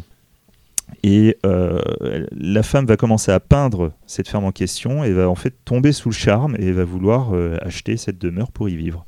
Son mari, qu'on sent plutôt absent et donc euh, plutôt enclin à essayer de combler le vide affectif par des cadeaux, accepte d'acheter la demeure. Même s'il lui dit ouais, mais alors, pas de voyage en Europe. Oui, voilà, quoi. voilà. C'est il y a- il y, a des scènes assez, assez étonnantes. Et malheureusement, évidemment, il y a quelque chose, quelque chose de maléfique. Voilà. Euh, pourquoi est-ce que je veux vous parler de Something Evil? Euh, Le film est intéressant dans ce que Spielberg va commencer à construire euh, au niveau de la réalisation. Il y a quand même quelques scènes dedans qui sont assez étonnantes, que ce soit au niveau des placements de caméra, le, tout ce qui va être le de, par exemple, le, de mémoire. Alors c'est de mémoire parce que ça fait très longtemps que je n'ai pas vu Duel. Je crois que c'est la première fois qu'il utilise la technique du, du travelling compensé. Je crois. Mais ça c'est à vérifier. Il y en a- Dans la chose, il y en a un, as compensé? Oui, il y en a un. Il y en a un. Petit, mais il y en a un. Et Tout petit. euh, et c'est vraiment ouais, le- le- le- l'uti- c'est toute l'utilisation de la caméra qui est vraiment intéressante, à un point tel qu'il y a une scène que j'ai vraiment adorée, qui est peut-être pas la meilleure scène du film pour certains, c'est toute la scène avec le jeu de miroir que j'ai trouvé vraiment super. Quoi. C'est un truc, euh, pff, ça joue sur les réflexions, le fait de péter un miroir, mais l'impact va amener sur un autre miroir. Enfin, D'ailleurs, il y a, y y y beaucoup de, de- de jeux. Il y a cet effet spécial très raté du, du, du, du pare-brise de la voiture au début de l'accident qui se Ouais. fendit. Il y a Ouais. aussi un, un- Ah oui. un plan euh, où elle est en train de regarder quelque chose à la fenêtre. Elle est en train de regarder son mari en train d'engueuler le, le- le vieux euh, à qui ils ont acheté la ferme, qui est en train de tuer un mm, poulet mm. là, pour exorciser le, le- le truc. Et elle est, derrière le, elle est derrière la vitre et on voit la scène sur le reflet de la vitre. Et après, il y a un focus sur elle derrière. Il y a déjà pas mal de jeux de miroir. euh, on sent déjà une mise en scène assez supérieure au, au téléaste lambda. Non, euh, tout à fait, tout à fait. Après, évidemment, le film souffre euh, d'un manque de budget certain. euh, les acteurs sont pas au top, Mm. soyons honnêtes. Franchement, ce film, je l'adore pas. Voilà. Je le trouve hein, je intéressant. je le trouve intéressant euh, dans ce que ça peut raconter sur un Spielberg qui est en train de se construire. On parle Euh, déjà de familles euh, qui se voilà. déjà déséquilibrées dans les dans Justement, c'est ça qui est, c'est ça qui est intéressant parce que en fait beaucoup de personnes pensent qu'il est il- déjà il a eu le succès avec Duel tout de suite il a il, il a enquillé sur euh, sur Sugarland Express. Pas du tout. En fait, après il réalise deux téléfilms et en fait ces deux téléfilms pour moi représentent enfin arrivent à résumer tout ce que va être la carrière de Spielberg, y compris dans ce qu'il a jamais accompli. Donc, on a le côté politique qu'on peut retrouver dernièrement avec The Post, parce que globalement, ce, téléfilm-là, c'est vraiment euh, c'est dans le délire The Post. Et la chose qui est, de mon point de vue, donc c'est déjà le seul film d'horreur, et encore, C'est plus un drame qu'un film d'horreur. De toute la filmographie de Spielberg, Si on nommait euh, Poltergeist, ça, ça rappelle d'ailleurs pas mal Moi, j'ai pensé à Poltergeist à fond dans Ouais. le film. hein. on en voilà, même si Même si officiellement, officiellement, il ne ce n'est pas un Spielberg. Et surtout, ça permet de, de repenser à nouveau pourquoi Spielberg n'a-t-il jamais réalisé un vé- un véritable film d'horreur Alors que pourtant, si vous réfléchissez bien, tous ces films, Ouais, Il y a De- de. Il y a une scène d'horreur dedans. Park, Indiana Enfin, Jones, sauf les euh, comédies, bien ouais. évidemment, mais, mais même la, la guerre des mondes. euh, Bah, qui pour moi est quasiment un film. c'est voilà, il y a, Temple of Doom, c'est on a- pour le coup, Ouais, oui. voilà, à chaque fois, on sent qu'il est proche, qu'il a une envie de faire un film d'horreur. Même Ready Player One avec la scène de Shining, et il ne le fait jamais. Il veut le faire, J'aimerais vraiment savoir pourquoi. Il veut, il veut faire le talisman des territoires de, de King. Oh. Ouais, ouais, il a dit Ouais, qu'il mais- a- il a dit que si, il a dit que il voulait, euh, enfin que, lui et King, King. n'aient jamais vraiment euh, travaillé ensemble, euh, ça lui paraît une hérésie, et que s'il devait faire un truc de King, ce serait le talisman des territoires. Alors, c'est Après, pas Xavier sur King. Non, mais après le talisman des territoires, c'est vraiment très bien, mais euh, Il finira par le produire à tous les coups. euh. déjà, déjà de base, euh, sur un film, je suis désolé, c'est trop énorme pour chaud. faire un film. C'est chaud. Et puis après, pareil, je suis désolé, ce sera pas un pur film d'horreur. Et. Cyril, t'as sera pas entre accroché là les sur la chose fantasy, horreur. Je trouve ça nul. je fais chier et tout. Et je voyais bien les débuts d'un réalisateur prometteur. Euh, Vraiment, j'adore Spielberg. On peut penser à cause de ce que j'ai dit sur Ready Player One que j'aime pas Spielberg, mais pendant très longtemps, c'était mes trois réalisateurs préférés de tous les temps. C'est un mec que j'adorais, mais là, euh, ces dernières années. de deviner il- les autres Joy Arc et, et Verhoeven, c'était Ah ouais. mes trois. et mais là, il m'a tellement déçu ces dernières années que je- j'ai tendance un peu à relativiser sur euh, Spielberg. Et là, hier, quand j'ai vu ça, j'étais assez inqui- un- intéressé de voir le- un des premiers films de Spielberg. J'avais vu Duel il y a très longtemps, j'aime bien d'ailleurs. euh, Je trouve Duel vraiment plus réussi, je trouve, que ce- cette chose. Ouais, mais C'est c'est le cas de le le dire. dire. Mais voilà, mais du coup, le, le côté horreur non assumé, il va se retrouver dans toute sa filmographie. Le côté drame, alors qu'il n'a pas écrit le scénario, c'est très exactement les schémas qu'il va répéter constamment, constamment. Bah, la famille qui se détruit, machin La famille qui se détruit, euh, le père absent, euh, enfin tout ça, c'est vraiment des choses qu'on seins. derrière. Après, le, euh, film, oui. le film est vraiment intéressant quand on réfléchit filmographie Spielberg. Après, lui, en Mm. tant que film, Ouais, c'est pas, c'est pas génial. Qui a trouvé ça bien? Moi j'en ai un souvenir d'enfance en fait, donc euh, je l'ai vu quand il est passé donc sur la 5 euh, dans les années 80, ça m'avait vraiment terrifié euh, le, le- le coup de la, des, des- des deux yeux brillants euh, Oui, oui, oui. captés par, euh, pendant le tournage de la pub, euh, les- cette espèce de, de bocal qui contient une espèce de Mhm. matière euh, qui émet des couleurs et qui ouais. vibre, ça m'avait mis profondément mal à l'aise. Euh, 4 ans, quoi. Euh, un petit peu plus parce que je suis un peu plus vieux autour de cette table, mais euh, Rappelons qu'à l'époque, la 5, c'était pas Arte. hein. Non voilà, C'était oui, voilà, la Berlusconi 5-5, c'était la 5 qui nous montrait Chips, K2000, euh, Tonnerre de feu, bref, Olivier Tom et, et, euh, bref, euh, voilà, donc j'avais euh, un souvenir de jeunesse, j'avais jamais revu depuis, mais j'avais très envie de le revoir, en même temps très peur de m'y confronter. Ça reste assez fidèle finalement à ce que j'avais dans mon souvenir. Euh, avec l'œil de maintenant, c'est euh, embryonnaire, mais c'est pas inintéressant. Il y a des longs tunnels de dialogue un peu relous, mais euh, Bah, honnêtement, il faut quand même très très bien connaître euh, Spielberg pour euh, percevoir euh, son talent dans ce film-là. Enfin, moi personnellement, euh, enfin, je suis trop novice pour me dire que je vois quoi que ce soit. Enfin, je... C'est pas un mauvais film, c'est pas un bon film, mais euh, j'aurais pu le voir sans savoir que c'était Spielberg et j'aurais rien détecté. il y a une hein. économie de moyens en fait qui reste assez efficace, je trouve, pour un Ouais, truc. C'est un des rares Spielberg, je crois, même le seul, où on voit une équipe de tournage, en fait. Où il y a un film dans le film. Il y a un tournage d'une pub au début, ou d'un. Je sais plus trop quoi, et Euh, C'est un des ouais, rares, euh, ouais, ouais, ouais, Ça m'a fait penser à l'exorciste d'ailleurs à ce niveau-là. Bah, le- le- le gamin à la le fin, travail de- de- des personnages. Clairement, euh, le, le téléfilm, il a été créé pour surfer sur Voilà. la vague Exorcist, euh, Rosemary's Baby. Mm. euh, voilà. C'est- Talal, on t'a pas entendu J'ai pas fait mes devoirs pour le coup, je l'ai pas vu. Ok. On T'as rien. Tu sors. voilà, c'était la dernière fois que vous entendez Talal. Adieu, Talal. Reste. On passe à Cyril. Ouais, on passe à Cyril. Allez, Cyril, Alors moi j'ai choisi un film que j'aime, contrairement à Xavier qui a pris un film qu'il aime pas. on, peut résumer ça comme ça quand même. J'ai choisi Les Aventuriers de l'Arche perdue, alias le tout premier Indiana Jones. On, Ah parlera des autres un petit peu aussi, mais on va pas Ah. non plus faire, faire 4 heures. C'est la musique de Superman, ça, non? Pourquoi je vais ce film-là Parce qu'en fait, quand j'ai réfléchi à tous les films de Spielberg euh, que j'ai pu voir, c'est celui qui me plaît le plus. C'est celui où chaque minute, chaque instant est un régal. Euh, je vais pas résumer l'histoire, je pense que tout le monde connaît. hein, un aventurier, Indiana Jones, qui parcourt la Terre pour retrouver des reliques. Et le principe de ce film-là, c'est qu'il cherche à retrouver l'Arche d'Alliance que les nazis veulent récupérer. Il y a, ça va aller dans les quatre coins du monde, en Égypte, voilà, partout pour retrouver ça. Et c'est un film merveilleux dans le sens euh, mystique, magique. Il y a des passages dingues. euh, comme quand il doit planter le bâton avec le, le, le- le- le sceptre pour voir à quelle lumière, euh, se trouve, à quel endroit se trouve sur une maquette euh, un, un- sanctuaire. Enfin là, c'est c'est un film que je trouve euh, réussi de bout en bout. Chaque séquence est une réussite. euh, ça change tout le temps. C'est très varié. Moi, ça a été longtemps ma trilogie préférée du Cinoche, les Indiana Jones. J'adorais ça. Même le 4, j'aime bien, même s'il a, il a beaucoup de défauts. Non mais, Même le suis- 3. Le 3 est sympa aussi. Non, mais voilà, c'est vraiment une saga que j'aime bien. Mais le premier, contrairement à beaucoup de gens qui préfèrent le second, moi je préfère largement le premier qui n'arrête jamais. Le 2 a un, un côté cartoonesque qui, je trouve, des fois dessert le film. Pourtant, j'adore le 2, hein, je, je, je, je surkiffe, mais, mais le 1 a un côté plus sérieux et, et plus magique en fait. Et je, je, je voulais faire archéologue quand j'étais gamin. Putain, j'ai compris que c'était assez chiant comme métier. Donc j'ai. Aller bosser à l'école. Voilà, il fait surtout nettoyer des, des putains d'os avec son, ton, ton pinceau, machin et tout, ça m'a saoulé quoi. Mais voilà, c'est un film qui a, qui a beaucoup compté pour moi euh, quand j'étais gosse.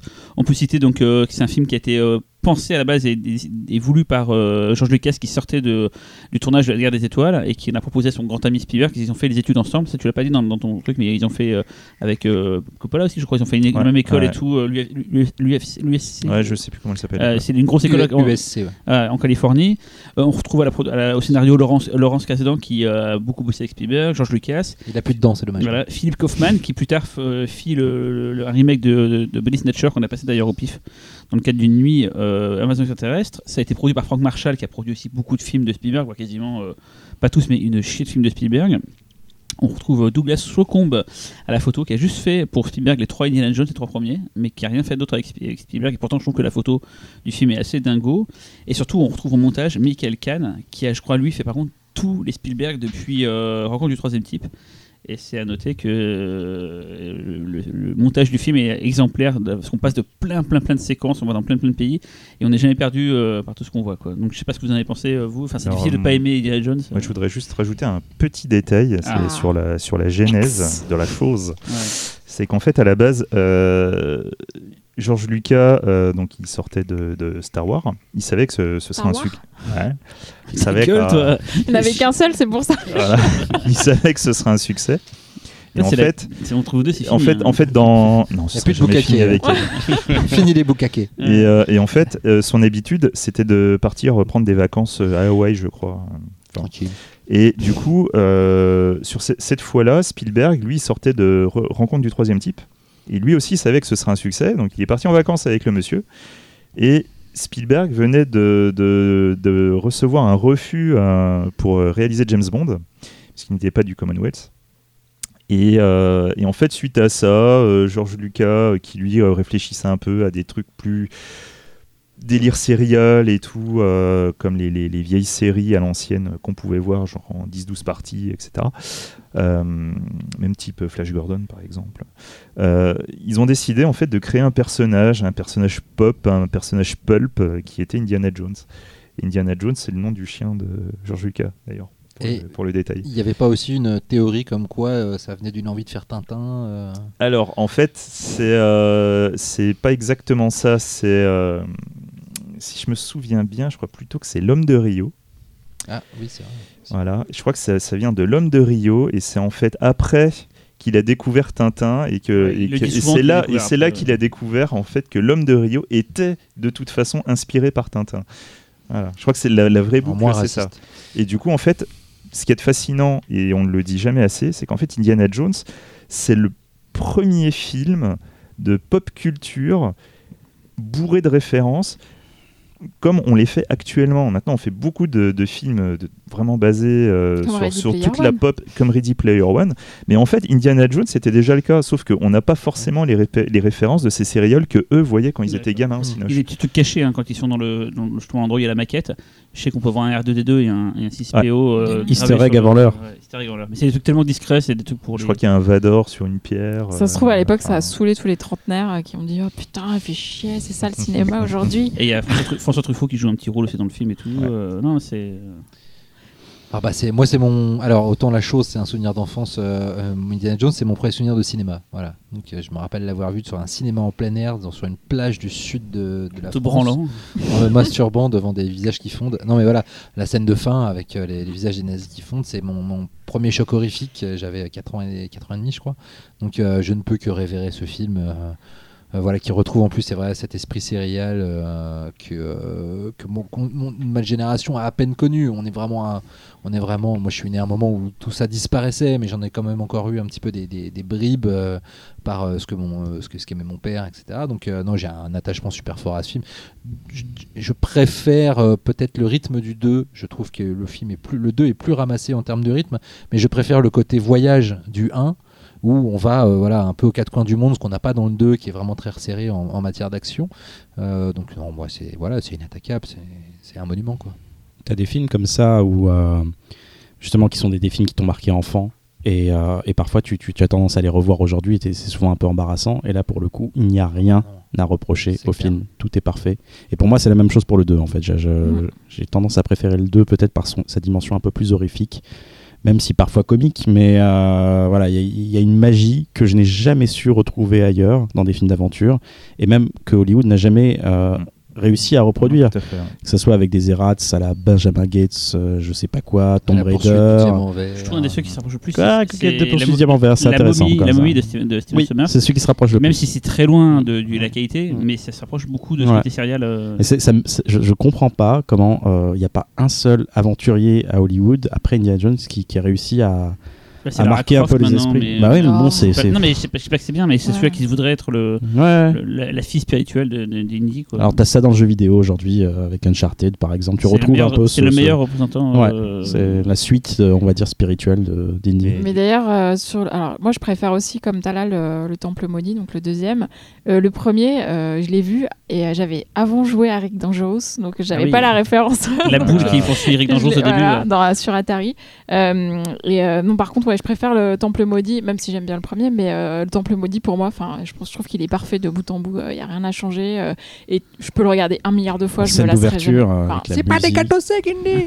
non, mais ça, je l'adore aussi, mais je, je trouve que je, je, Et, je, euh, préfère le 1. Voilà, quoi. Mais, mais en fait, il y a un vrai euh, schisme sur euh, qui préfère le premier et le deuxième. Moi, j'aime hein. une majorité, il y a quand même une majorité de, pre- de 1 quand même. Non, c'est souvent le deux Attends, on est était- 5 deux, on est fait. cinq. Vous, vous êtes qui est premier? Cyril? Euh, moi, moi, je suis plus deux, moi aussi. Bah, tout le monde est deux en fait.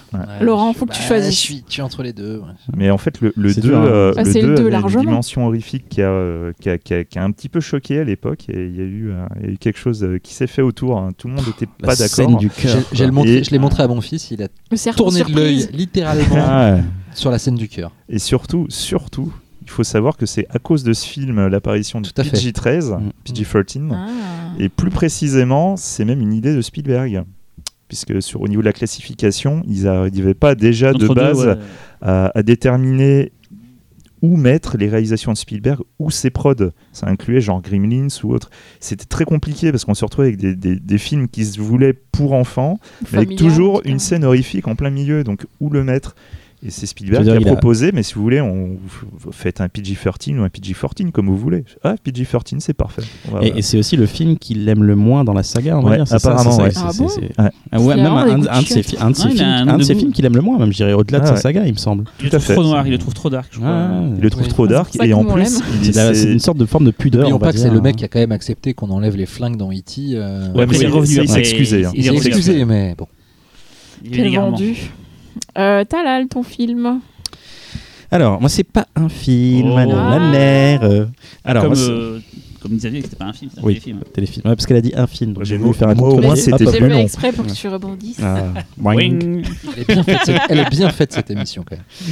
Alors, alors c'est une série euh, qui date de- des années 80, donc euh, qui a été faite entre 85 et 87, qui a connu deux saisons, donc et que et que 45 épisodes, euh, qui été produit par la NBC. Euh, c'est une série qui a été déprogrammée parce que trop cher et euh, pas assez d'audience. C'était Amazing Stories que vous connaissez peut-être ou pas.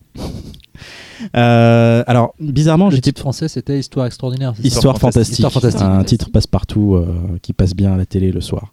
Euh, c'est c'est très curieux parce que pendant longtemps j'étais persuadé que Amazing Stories était arrivé après euh, les Contes de la Crypte et en fait non, pas du tout. Euh, je vais me focaliser plus sur un épisode qui était un peu la vitrine, on va dire, de la première saison. Il faut savoir que euh, Spielberg a réalisé deux épisodes et celui-ci n'est pas le pilote. Apparemment, c'est le deux, c'est le cinquième épisode, il me semble, de la première saison. Mais par contre, c'est peut-être le plus intéressant des deux. donc ça raconte quoi? C'est dans un bombardier pendant la Seconde Guerre mondiale, suite à une attaque contre un avion nazi. ils perdent leur avion est, attaqué et ils perdent leur train d'atterrissage et malheureusement le soldat qui se trouve en dessous euh, de l'avion, donc euh, qui contrôle la tourelle, euh, se retrouve coincé. Il peut pas sortir en fait de, de, son, de sa cache, on va dire.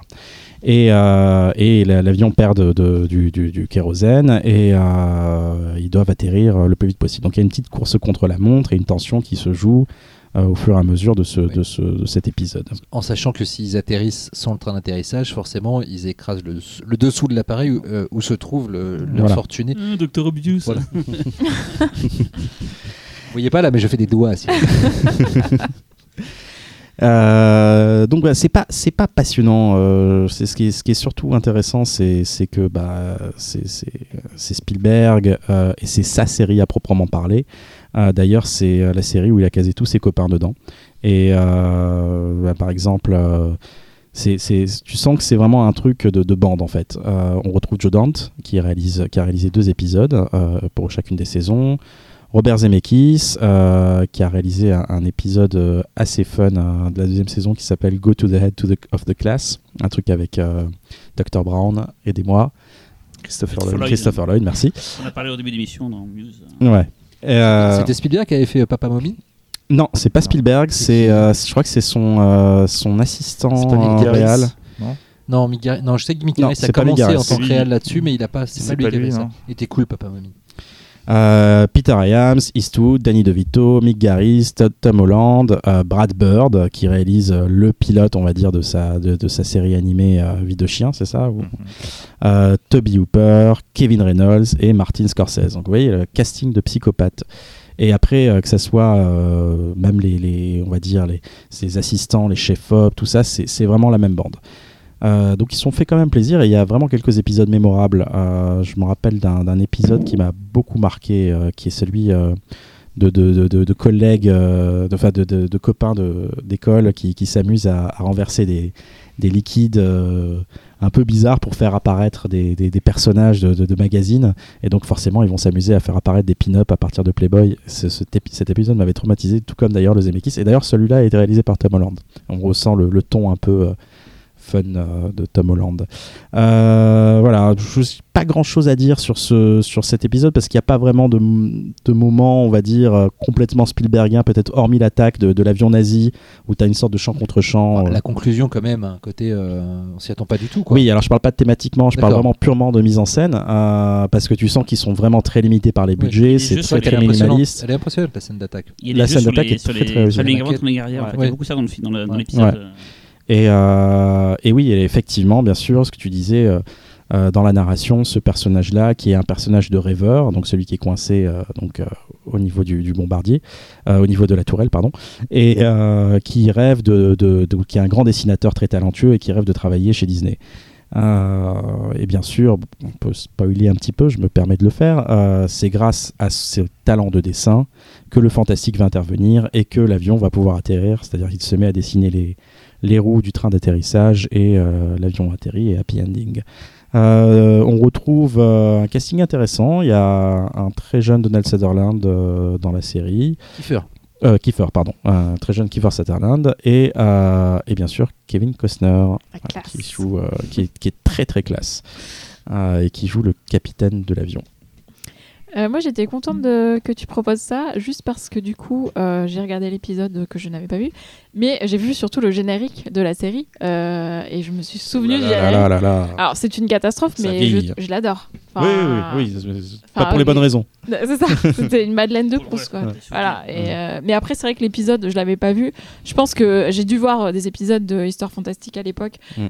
mais je pense que si j'avais vu celui-là, je serais pas restée parce que le fantastique met trop de temps à arriver. Et, oui, c'est pas le plus vraiment un truc de guerre. C'est pas le plus euh. fantastique, on va dire. justement, en fait, le, en fait, à la base, la mascotte, c'est le vrai pilote de la série. C'est celui qui a mis, euh, qui a amené le green light pour la série complète. Mais le vrai premier épisode, enfin, c'est Le Train Fantôme, réalisé aussi par Spielberg. Et du coup, c'est tout le monde pense que c'est celui-là le, pilote. Et c'est vrai que tu, tu, te retrouves encore euh, dans t'es plus dans le dans, dans, dans l'univers Spielberg quoi. T'es vraiment dans la banlieue, la petite famille un- Mm. très légère, enfin famille moyenne, euh, blanche, euh, enfin Beaucoup voilà, plus quoi. à l'image du générique de Williams. euh, Ouais, ouais, ouais, ouais, ouais, carrément. Et du coup, ce, à la base, alors ça par contre, faudrait vérifier au niveau des dates, mais euh, donc le montage de, le- en fait, Histoire fantastique est sorti au cinéma. Donc trois sketchs qui ont été montés ensemble. Euh, En je- 87. C'est voilà. Et il me semble que c'était avant la diffusion de la série en France. Et du coup, si je me souviens bien, donc tu as un Spielberg, tu as Zemeckis, le troisième, je ne sais C'est celui de la momie, justement. euh, c'est celui de la momie. Et du coup, celui-là, en fait, existe en deux versions.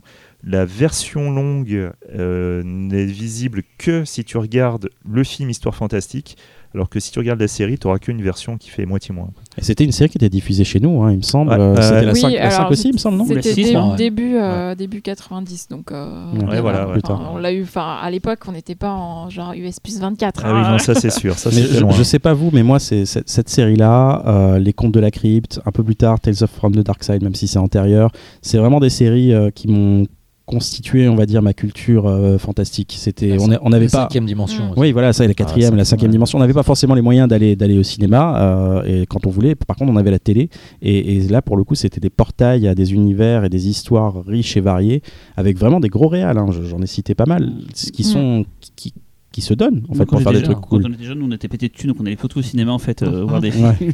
non, moi j'avais jamais vu la série télé. J'avais jamais vu cette série, donc Ah bah, je découvrais, dé- je découvrais découvre. l'épisode. Je me souvenais que ça passait sur M6 ou sur la 5 et j'avais pas trop, Antenne pas trop kiffé Antenne de base. Ah, bien joué. Et j'ai adoré l'épisode enfin, en question dont tu nous as proposé de voir là. Le, le- Non mais euh, Laurent continue à dire que je fais la satellite comme l'épisode précédent, mais je trouve ça mortel et j'ai trouvé que ça a été assez prenant. Il se passe plein de trucs et tout, ça joue vraiment très bien.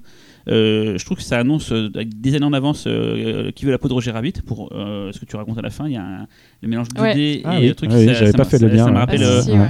longtemps avant et tout, tout le monde joue très bien. Et Vraiment, j'étais, j'étais vraiment à fond, à fond, à fond. L'histoire est vraiment mortelle. L'idée de comment ils vont y arriver, il s'est retrouvé plein de techniques pour le- s'en sortir et tout. Et finalement, ben voilà, un élément fantastique. Et moi, ça m'a pas gêné qu'il arrive si tard.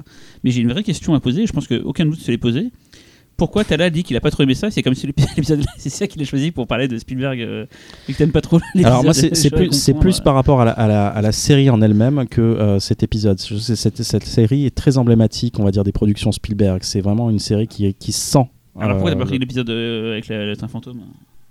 Petite idiote. Je pense qu'il y avait l'ambition de faire quelque chose avec Non, tu un vas- a. Tu vas arrêter, oui Non, mais C'est plus emblématique, disons. D'un C'est la, côté, tu la vitrine. côté, tu Ouais, l'attaques. Là, C'est vraiment où la en fait- vitrine, on va dire. là, où en fait Talal, euh, Talal a raison, c'est quitte à parler de la série, il vaut mieux parler de cet épisode-là, puisque la série Spielberg. une référence aux comics que lisait Spielberg à l'époque.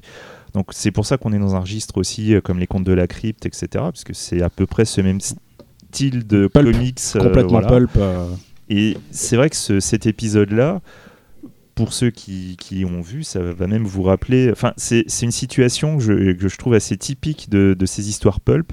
Par exemple, dans Métal Hurlant, tu as, à peu près le, le même. Tu as, le même schéma de base pour arriver sur quelque chose de beaucoup plus horrifique. Mais euh, tu l'as encore à nouveau. Et All West, c'était quand par rapport à. Oh là, c'est bien après. Parce que All West, c'est les thématiques aussi des avions. Enfin, c'est un truc qui a toujours fasciné Spielberg, fait, hein, ouais. les avions. Dans, dans, dans, Bah, ou la guerre en aussi. général, Ouais. non Ouais, mais les avions, c'est un peu comme je pense Miyaz- Miyazaki qui, qui kiffe aussi les avions.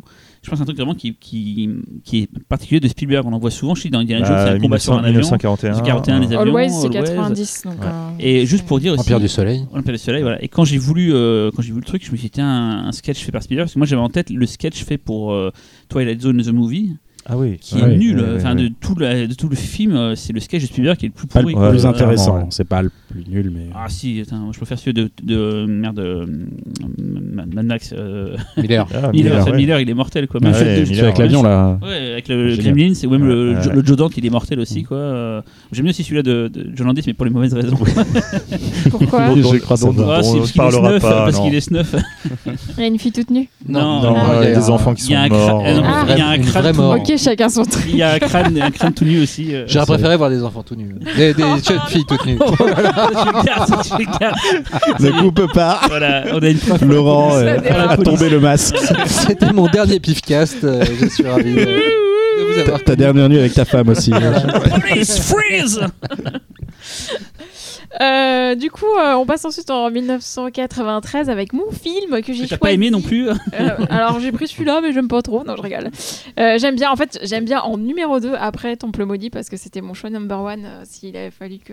Enfin bref, c'est Cyril qui a eu la priorité, ce bâtard. Bim J'ai tiens, sinon, en second, j'ai repris celui que tu prends maintenant. Bon bah voilà, bah en second, Jurassic Park, donc qui est sorti en 1993. Euh, pour ceux qui ne l'auraient pas vu, bah vous êtes des gros losers quand même, mais bon, je vais quand même le pitcher. Donc c'est John Hammond, un riche investisseur qui s'apprête à ouvrir un parc d'attractions sur une île au large du Costa Rica, où se trouvent des dinosaures, des vrais, qu'il a fait revenir à la vie à partir de fragments d'ADN. Euh, et avant l'ouverture, il veut l'approbation d'un couple de paléontologues, Sam Neill et Laura Dern. Euh, c'est pas leur nom, c'est les acteurs. Euh, dont il a notamment financé les recherches euh, pour qu'il ait légalement l'autorisation d'ouvrir le parc. Et donc, il leur fait faire un tour avec ses propres petits-enfants qui sont là en visite et un mathématicien du chaos. Enfin, chaoticien, on va dire, euh, adepte de la théorie du chaos, euh, joué par Jeff Go- Goldblum.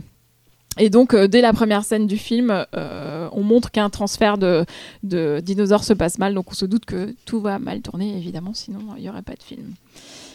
Oui, vas-y, mange tes chips, Laurent, ça ne s'entend pas du micro. tout.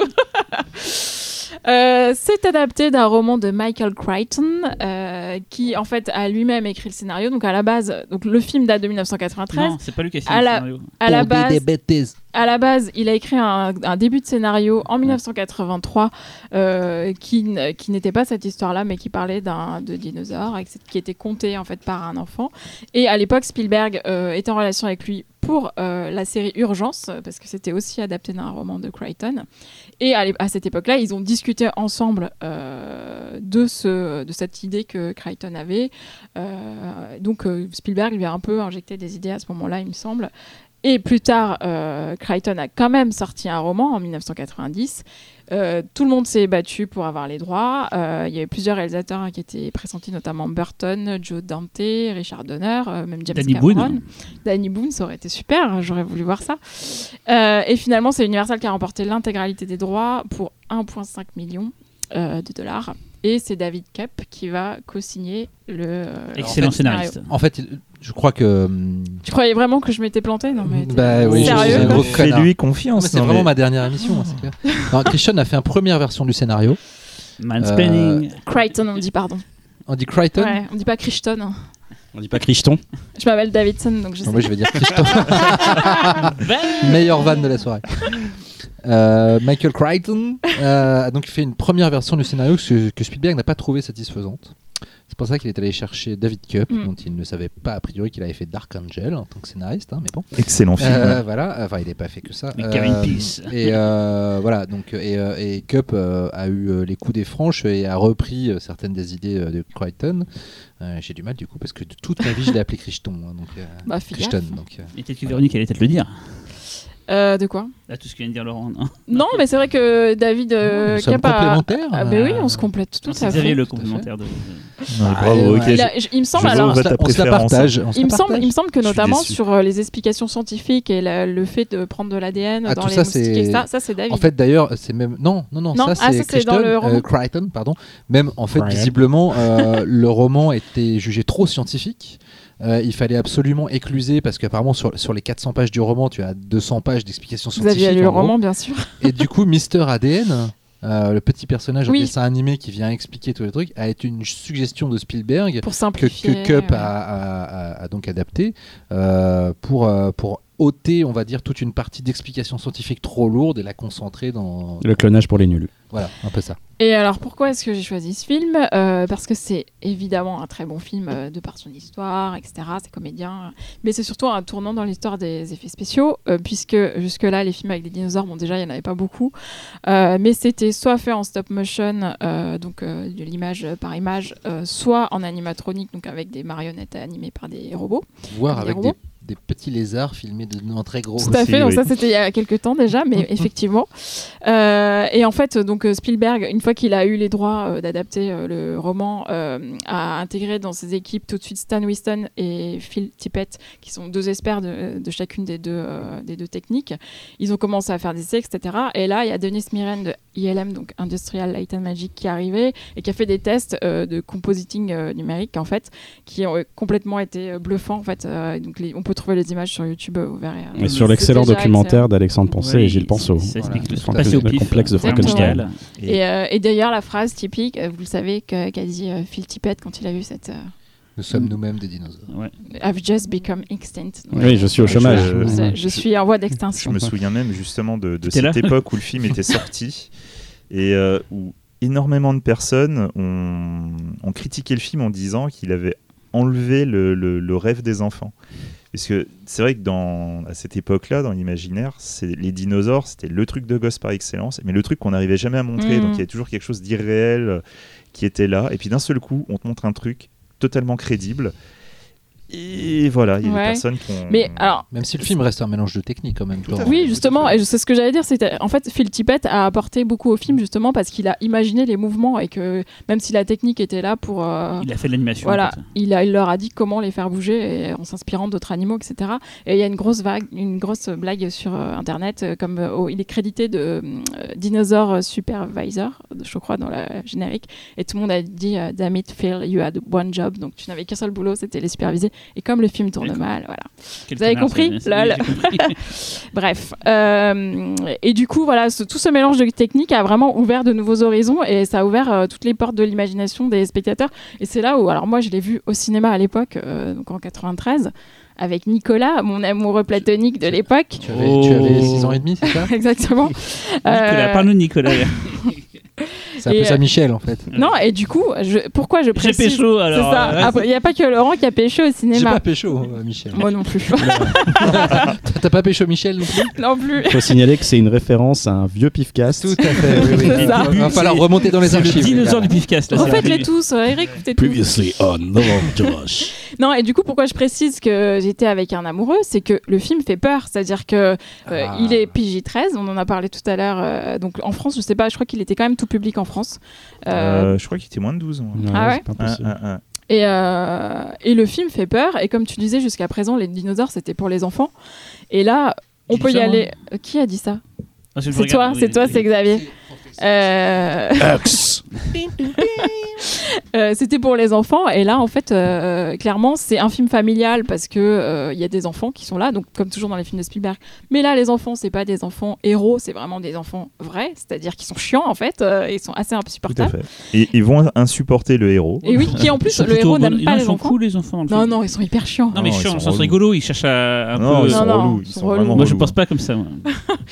Et, euh, et en plus, voilà, on a en plus un héros, donc Sam Neill, qui n'aime pas les enfants. Euh, sa femme, Laura Dern, aimerait bien en avoir. Donc là, ça va être l'occasion de le convaincre. Bon, euh, c'était peut-être pas la meilleure manière, mais finalement, ça marche. Euh, et donc voilà, c'est un film familial, mais qui fait vraiment peur. Et quand on a euh, 12 ans et qu'on le voit, on a vraiment peur. hein. Et, et en même temps, c'est super. Enfin, et là où tu dis, tu, tu pensais que toi, tu disais Xavier que ça avait cassé euh, le, le rêve des enfants. Ouais, à l'époque, il y a beaucoup de personnes qui, ouais, qui les gens disaient ça. ça, pas pas Xavier, mais Ouais. Beaucoup de personnes euh, pensaient ça, du coup, que c'était trop réaliste au niveau des dinosaures. tout cas, c'est assez coup, horrifique. c'est- Et voilà, quoi, ça, ça avait brisé, euh, brisé ce, Moi, cette partie de l'imaginaire. C'est le côté aventure du film que j'adore. Le, le côté prouesse, j'aime bien, mais ce qui m'a marqué à l'époque, Oui. c'est le côté aventure, le côté un peu. Pas Indiana Jones, mais quasiment de cette île mystérieuse et tout. C'est ça qui m'a vraiment plu. Ça et la zig de, de Oui. Williams, qui, qui, est- qui est démente, quoi. Plus Ouais, la des, des- musique, des elle est- scènes, des scènes iconiques qui sont, euh, enfin, qui sont vraiment rentrées dans, dans, bah, le dans, coup du- dans le coup- l'esthétique le du coup du verre d'eau, le coup du verre Bah d'eau, le, le, euh, le- le vu, tyrannosaure revu, qui euh, approche. ouais. voilà, quoi.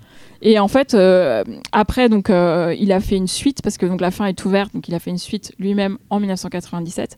Et en fait, donc, ça s'appelle Le Monde perdu et qui est aussi adapté d'un roman de Crichton. Et en fait, la suite a tout de suite été enclenchée après le succès de Jurassic Park, mais pour de mauvaises raisons. C'est parce qu'en fait, Spielberg avait été frustré de ne pas faire lui-même les suites de- des Dents de la Mer euh, et il n'avait pas aimé ce qui en avait été fait. Donc du coup, il s'est dit, je vais euh, faire moi-même la suite euh, du Monde Perdu, sauf qu'entre-temps, il a fait la liste de Schindler. Il n'est pas trop dans le même mood, en fait, on va dire. Et en plus, euh, cette suite, pour moi, elle est vraiment pas bien, quoi. Elle coche toutes les cases euh, qu'il fallait cocher, c'est-à-dire un c'est peu... c'est un peu bigger, louder, mais en même temps, c'est, euh, ça tombe un peu Avec une séquence quand même Et, euh, mémorable. c'est clair, il y a une séquence de Alors, La voiture retournée. euh, le, Non, non, le RV, le, camion, le, euh, le, le- le- le camion qui est le suspendu camion dans en le dehors de partie. Alors sachez juste pour information, il y a un Français qui a racheté ce camion. Il y a des vidéos sur YouTube, tu le vois train de le restaurer, machin et tout, le RV de Jurassic Park. Et j'adore regarder ça. Mais là où c'est un peu cynique, c'est que... Ouais. David Kep, qui a aussi bossé sur le scénario, a écrit euh, certaines scènes film avant même que le, film, le livre soit euh, fini d'écrire par euh, Crichton, juste pour qu'il y ait des moments de bravoure cinématographiquement parlant, en fait. Et, Je crois qu'il est aussi question de scènes qui avaient été à l'origine pensées pour le premier film, écrites pour le premier film et qui n'ont pas été utilisées et qu'ils ont du coup voulu recaser dans le, dans le 2. Mais, Mm. euh, Et notamment toute la partie euh, Et- dans et la ville. en Surtout, euh, le truc qui est vraiment Son dommage, c'est que le, le Monde Perdu, donc le, le deuxième tome de Jurassic Park, écrit par Monsieur Crichton, est à mes yeux un de ses trois meilleurs livres. C'est c'est la folie furieuse. Chaque chapitre, en fait, est censé être une représentation, et il y a une représentation euh, visible de la théorie du chaos. Le bouquin est absolument incroyable. Quoi. Ce Crichton, à la base, c'est un médecin. Et du coup, il a fait beaucoup de- de- d'œuvres euh, avec des notions de science dedans. Son chef-d'œuvre, Runaway, évadé du futur. bon, Runaway l'évadé du futur, mais son chef-d'œuvre ab- absolu, c'est le Mister Andromède. C'est si vous devez en lire un Looker, seul, moi. c'est celui-là. Mais du coup, le, le monde perdu, c'est vraiment dommage ce qui a été fait. Donc toi parce aussi, que- tu trouves que le film est raté hein. Le film est, le film est raté, alors que les scènes dans le livre que tu peux retrouver, elles sont, sont vraiment absolument incroyables. Après, je peux comprendre certaines scènes. Parce que les enfants, ils prennent vraiment très très cher dans le bouquin. La scène de Ah, la contre, moto, est insupportable la gamine dans le 2. Ouais, mais c'est con parce que c'est un des meilleurs persos du bouquin. Ouais. La scène de la moto dans le bouquin, en fait, donc elles sont poursuivies par les raptors. Évidemment, la gamine est trop petite pour conduire la moto, donc il est obligé de rester en arrière. Donc c'est la, la nana qui conduit la moto, mais les raptors sont plus rapides que la moto, donc faut arriver à les arrêter. Donc il faut bien qu'il y ait quelqu'un qui tire au fusil à pompe. Et ben, il file le fusil à pompe euh, À la à la gamine, qui se retrouve avec les- l'épaule labourée à chaque fois qu'elle tire. La scène, elle est vraiment atroce. c'est Ça, Spielberg dans le l'aurait film- jamais fait. Bah, dans le film, elle tue un raptor en faisant des barres parallèles. Quoi. Ouais, c'est ça. Putain, ça m'avait saoulé cette Voilà. scène. Et tu vois, ça c'est vraiment symptomatique, je trouve, de, de- de- du ratage est total. du schizo, le film. Le film est fait pour les mauvaises raisons, tout simplement. Totalement.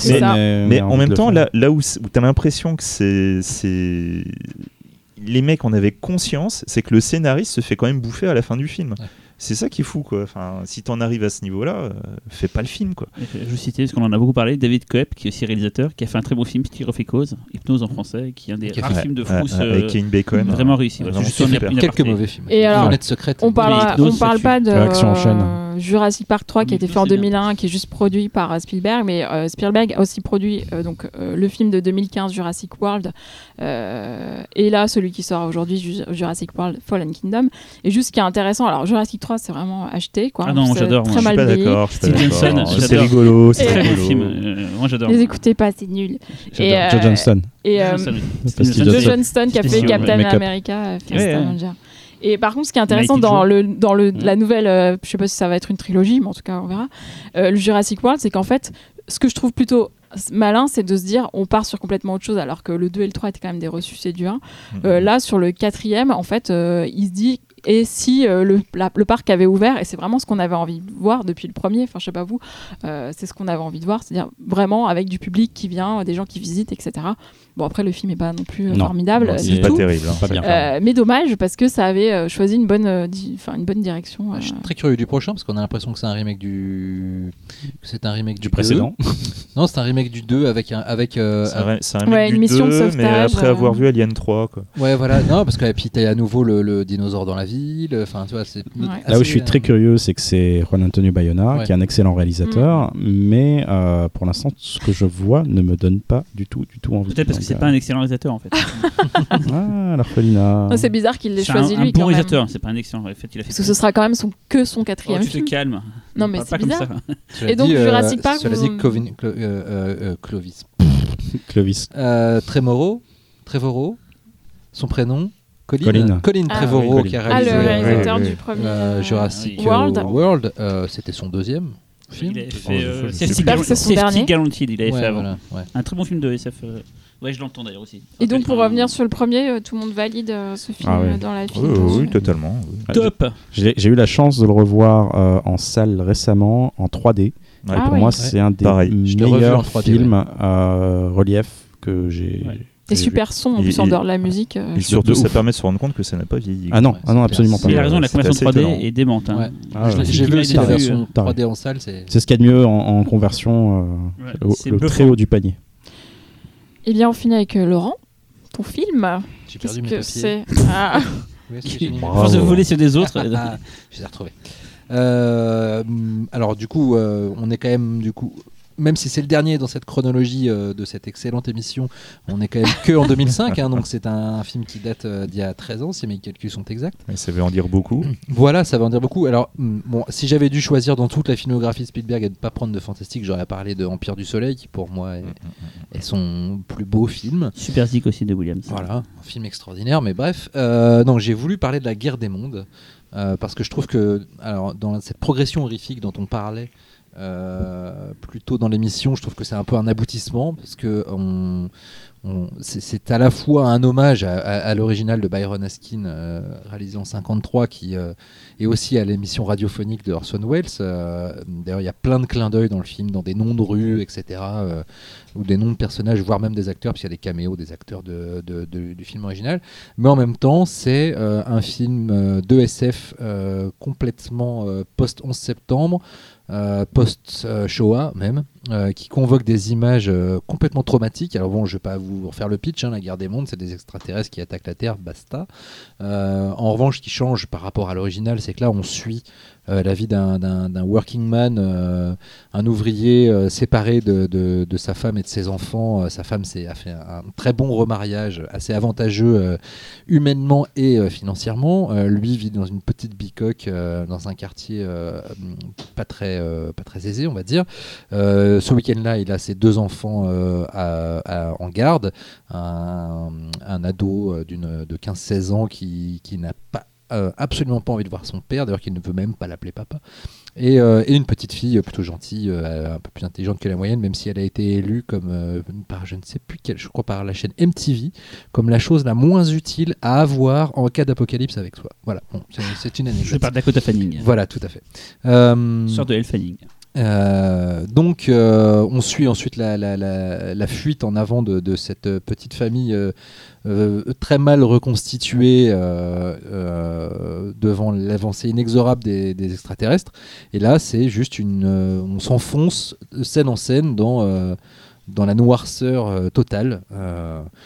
Notamment, on a vraiment une impression que c'est euh, l'innocence de la petite fille est le point central euh, le point de vue central finalement du film. C'est pas vraiment le héros, c'est plus sa petite fille.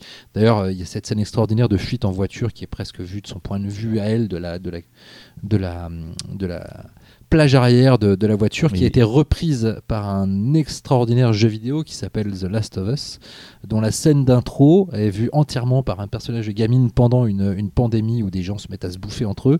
Et euh, toute la scène est vue euh, de l'in- de- de l'arrière de cette voiture euh, par la gamine. On dirige la gamine qui peut juste regarder par les fenêtres ce qui se passe. Et en fait, c'est complètement inspiré de, de la guerre des mondes. il y, a- il y a énormément de scènes dans le film qui se basent sur son regard, Tout à fait. la fois en s'appuyant dessus, Ouais, et ou, en même, hauteur de caméra. ou Ouais. même en essayant de jouer sur le fait de tu ne dois pas voir telle Exactement. chose, ou, euh, ou Ouais, ouais. regarde telle chose. Enfin, il y a, y a- il y a- y a tout un. il y a énormément de. Ouais, la ouais, caméra, de tout le film est à hauteur d'homme en fait. hein. Ouais. Il est jamais en hauteur. C'est toujours Il y a très peu, il y a même assez peu de plans larges. Euh. D'ailleurs, ils sont tellement peu que quand ils sont là, euh, ils sont vraiment euh, frappants. euh, Ils sont vraiment frappants parce que d'un coup, on prend l'ampleur de, de l'horreur, mais euh, euh, finalement, la scène la plus horrible du film, c'est quand même cette gamine qui s'éloigne parce qu'elle en peut plus, elle a envie d'aller faire pipi, elle va au bord d'une rivière, et d'un coup, elle découvre un paysage assez idyllique avec de l'eau qui coule, des, pistils qui flottent dans le vent, c'est très beau, et, et là, elle est debout devant la rivière, elle voit un corps passer. Deux corps, trois corps, dix, une centaine de corps qui passent comme ça devant la rivière. C'est une scène proprement tétanisante. Euh, Il y a une référence au train de la mort de, de- des, des nazis avec un train en, en feu qui passe. En, voilà. C'est- Et puis la scène la plus traumatisante n'implique même pas d'extraterrestres. C'est la scène où, euh, où euh, le héros, donc joué par Tom Cruise quand même, disons-le, deuxième collaboration euh, après Minority Report, et dernière, Et puisque dernière, oui. Spielberg n'aura pas du tout apprécié le pétage de câble de, de Tom Cruise en, en promo du film oui. très célèbre hein, chez Oprah Winfrey.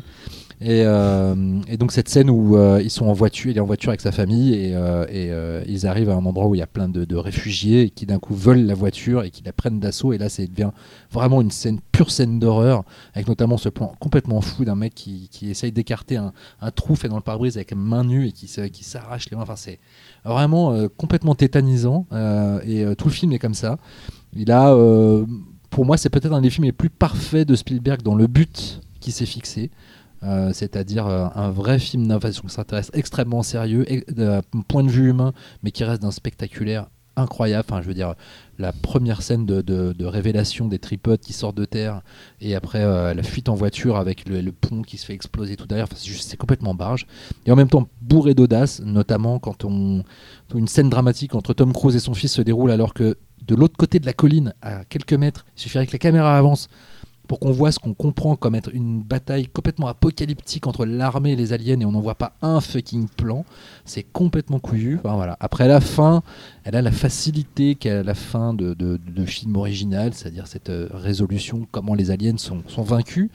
Il y a eu aussi une, une grosse polémique sur la fin euh, plus intime, c'est-à-dire quand Spielberg retrouve sa famille, euh, quand Tom Cruise retrouve, euh, retrouve mais en même voilà, mais en même temps c'est quand même très dark parce que on sait que le père ouvrier ne retournera jamais avec sa femme et ne se reconnectera jamais avec sa, avec ses, ses enfants complètement parce que il y a un monde social, il y, a un- il y a un problème d'échelle sociale. Enfin voilà, c'est euh, c'est vraiment pour moi euh, le film le plus euh, dark de Spielberg avec la liste de Schindler. En même temps, qui est un putain de divertissement. Cheval de guerre, mais bon. Qui est un putain de divertissement assez incroyable à se taper sur grand écran, même sur petit, ça reste tout le temps euh, ultra efficace, super spectaculaire. Les mises en scène est incroyable. Enfin, la scène dans la cave avec le tripode en matière de gestion d'espace, c'est juste de la maestria totale. Euh, et je pense que pour moi, c'est ce- le film où, où toutes les facettes de Spielberg ont convergé en un tout. euh, qui reste euh, indépassable. C'est le meilleur film d'invasion extraterrestre jamais fait. Je pense qu'on n'est pas prêt d'en voir un, mais euh, aussi bien. Tout à l'heure, tu disais, euh, enfin, on disait que Spielberg n'a jamais fait d'horreur. Finalement, c'est ce film-là est peut-être le point culminant, on va dire, et de, de, de- enfin, ce qu'on appelait à l'époque la, la trilogie euh, post-11 septembre de Spielberg, avec Minority Report, La guerre des mondes et J'adore Munich, hein, je suis un gros fan. Et c'est vrai que c'est des films. Après, il est, il est plus jamais- revenu à ce ton, à cette noirceur. Et, et puis, euh, Munich, Ouais, il a- il a Munich est le dernier, euh, il me semble, hein, c'est ça. Il a hein, fait euh, Munich. il me en fait, ouais. il, a, Ouais. il tournait Munich euh, quand euh, la guerre des mondes est sortie. Oui, dans et, sa- et- et la, la guerre des mondes, c'était supposé être le petit film entre, Voilà. deux, entre deux gros films. Voilà, ça. avec, en fait, il avec avait fait le Terminal avant, donc euh, là. C'est ça. Puis, donc, on était bien. Excellent film d'ailleurs. Écoute, euh, à ma grande honte, je- c'est le seul Spielberg que je n'ai pas vu. encore. C'est mortel. C'est Andrew Ah bah, Nicole le c'est- scénario. C'est pas, c'est pas C'est après. vachement bien. Non, le Terminal, c'est avant, c'est C'est 2004. avant, ouais. D'accord. Donc Bon. ouais, il a eu un petit, un petit, lumi- un petit brin de lumière de Voilà. soleil euh, dans, dans cette. Ah, il avait fait, en fait, il avait fait Film Arrête-moi si sombre. tu peux, Terminal. Euh, donc il des est- mondes. et, et après Garde. Et même, même Minority Report, euh, Ah oui, c'est- c'est clair. c'est c'est- c'est d'une noirceur. et Ouais. c'est- c'est- Sur les Gardes des Mondes, moi j'avais jamais vu euh, les précédents films, j'avais jamais vu. Enfin, je connaissais l'histoire comme beaucoup de gens, mais euh, et ça a été une grosse surprise en fait de voir comment se déroule le film. Et moi j'étais vraiment tétanisé tout le long. Euh, on n'a pas parlé de la séquence euh, dans la ferme avec le l'œil du tripode Ouais, et tout. Tim, ouais. Tim Robbins. Ouais, non, vraiment, c'est ouais, c'est un. Je sais que le film a été pas mal décrié à l'époque euh, pour plein de raisons, aussi par le côté scientologue de, de Tom Cruise. euh, Il y a plein de trucs qui apparemment qui a pas je pense que Il y c'est beaucoup a- la fin qui a frustré les Ouais. gens en fait. Euh. Il y, a- il y a la fin, ouais, effectivement, pour le côté scientologie, il y a apparemment la- l'affiche qui ressemblera à une couverture de- d'un De de, de Bard. Bon, en même temps, il, Bard, euh, Bard a fait toute une, euh, Voilà. Une, Mais euh, Spielberg est lui-même série euh, de bouquins scientologue sur l'invasion euh, Ah, extraterrestre. Et, et- et après, je suis désolé de dire ça, mais les bouquins de Bard, de SF, sont pas mal. hein. Ah Bah, moi, Ils c'est pas tout- mal. hein. tout- et alors, petit aparté, il a écrit, je ne me rappelle plus, mais une, une, c'est- il y a cinq ou six bouquins sur l'aventure d'une euh, invasion extraterrestre planète Terre. par un loser total Ah. qui, fou- qui est l'émissaire d'une race extraterrestre et qui foire son invasion. C'est à hurler de rire. On va peut-être pas faire la promo de. Non. de- Non. Et, euh, non, et surtout, juste la guerre des mondes, euh, qu'en avez-vous pensé Il y a des séquences dans la guerre du ce monde, moi je sais quand ils prennent les humains, qu'ils les broient pour les transformer en poussière rouge. Waouh, c'est- ça c'est dément et puis ça. c'est complètement, euh, c'est complètement euh, les camps de la mort. il y a, il y a très peu d'ambiguïté sur. euh, Bah, les nazis auraient eu ça, ils auraient été encore plus efficaces. Mais vraiment, Non, mais alors, on est, dans l'invasion, mais pas, pas pour l'asservissement. On Non, est vraiment dans l'extermination. Voilà. pure et dure. Quoi. exactement. Moi, je, je suis pas très fan de ce film-là, en fait. J'aime bien, euh, ce que j'aime bien dans ce film, c'est le personnage de Tom Cruise, qui est un peu un contre-emploi pour lui, parce qu'il n'est pas du tout héroïque, euh, et que c'est quand même un peu un loser. C'est plutôt son fils, il me semble, qui, est, Son fils qui qui a prend un peu envie d'aller qui prend les choses en main, lui, etc. lui, il veut vraiment protéger sa famille avant tout. quoi. Et, euh, et puis, enfin, clairement, comme disait Talal, moi, le happy end, c'est aussi ça qui fait que, que ça m'a pas C'est pas quoi. vraiment un happy Là, la, ça cache, sur la ça, je famille pense ou que ça sur cache la beaucoup mort des plus. euh, extraterrestres Bah, les deux, quoi. Enfin, il retrouve sa famille, euh, enfin, tout le monde est content. il euh. retrouve sa famille, mais il sera jamais avec. Ouais, enfin, ça Hmm. va, personne n'est mort, quoi. Attends, il y a la moitié de la planète qui s'est fait décimer. Eux, ok, ils sont, ils sont divorcés, mais ça va, quoi. Non, ce que je veux dire, c'est qu'en même temps, c'est un héros qui, va, qui, qui ne gagne rien, si ce n'est à. Il va, il va rien gagner dans la vie, si ce n'est d'être d'être content que ses, que ses enfants soient encore vivants. Euh, non, alors vous pouvez pas voir. Il faudrait. Il y a des, des gags blagues, visuels ils dans cette émission blagues. aussi. Et Cyril vient de, Cyril vient se de penche vers Xavier. Je ne sais pas ce qu'il fait. il vient de faire baisser le fauteuil de Xavier d'un coup. C'était assez saisissant à C'est voir. potage, c'est potage. Voilà. Et, euh, et- mais en même temps, voilà, c'est un héros qui ne gagne rien, si ce n'est euh, le- bon, ne pas voir ses enfants morts, mais il n'évolue pas. Il, il va rester dans sa condition. euh, humainement, il ne va pas évoluer, euh, alors qu'il a accompli des actes héroïques. Et, euh, euh, voilà. Et puis, bon, alors, quant à la fin, euh, le virus qui tue les. Ben, C'était dans le film original. euh, euh, c'est- à la fois un paradoxe intéressant hein, et un Deus ex machina bien, bien facile. C'est Tom Jones. pas faux.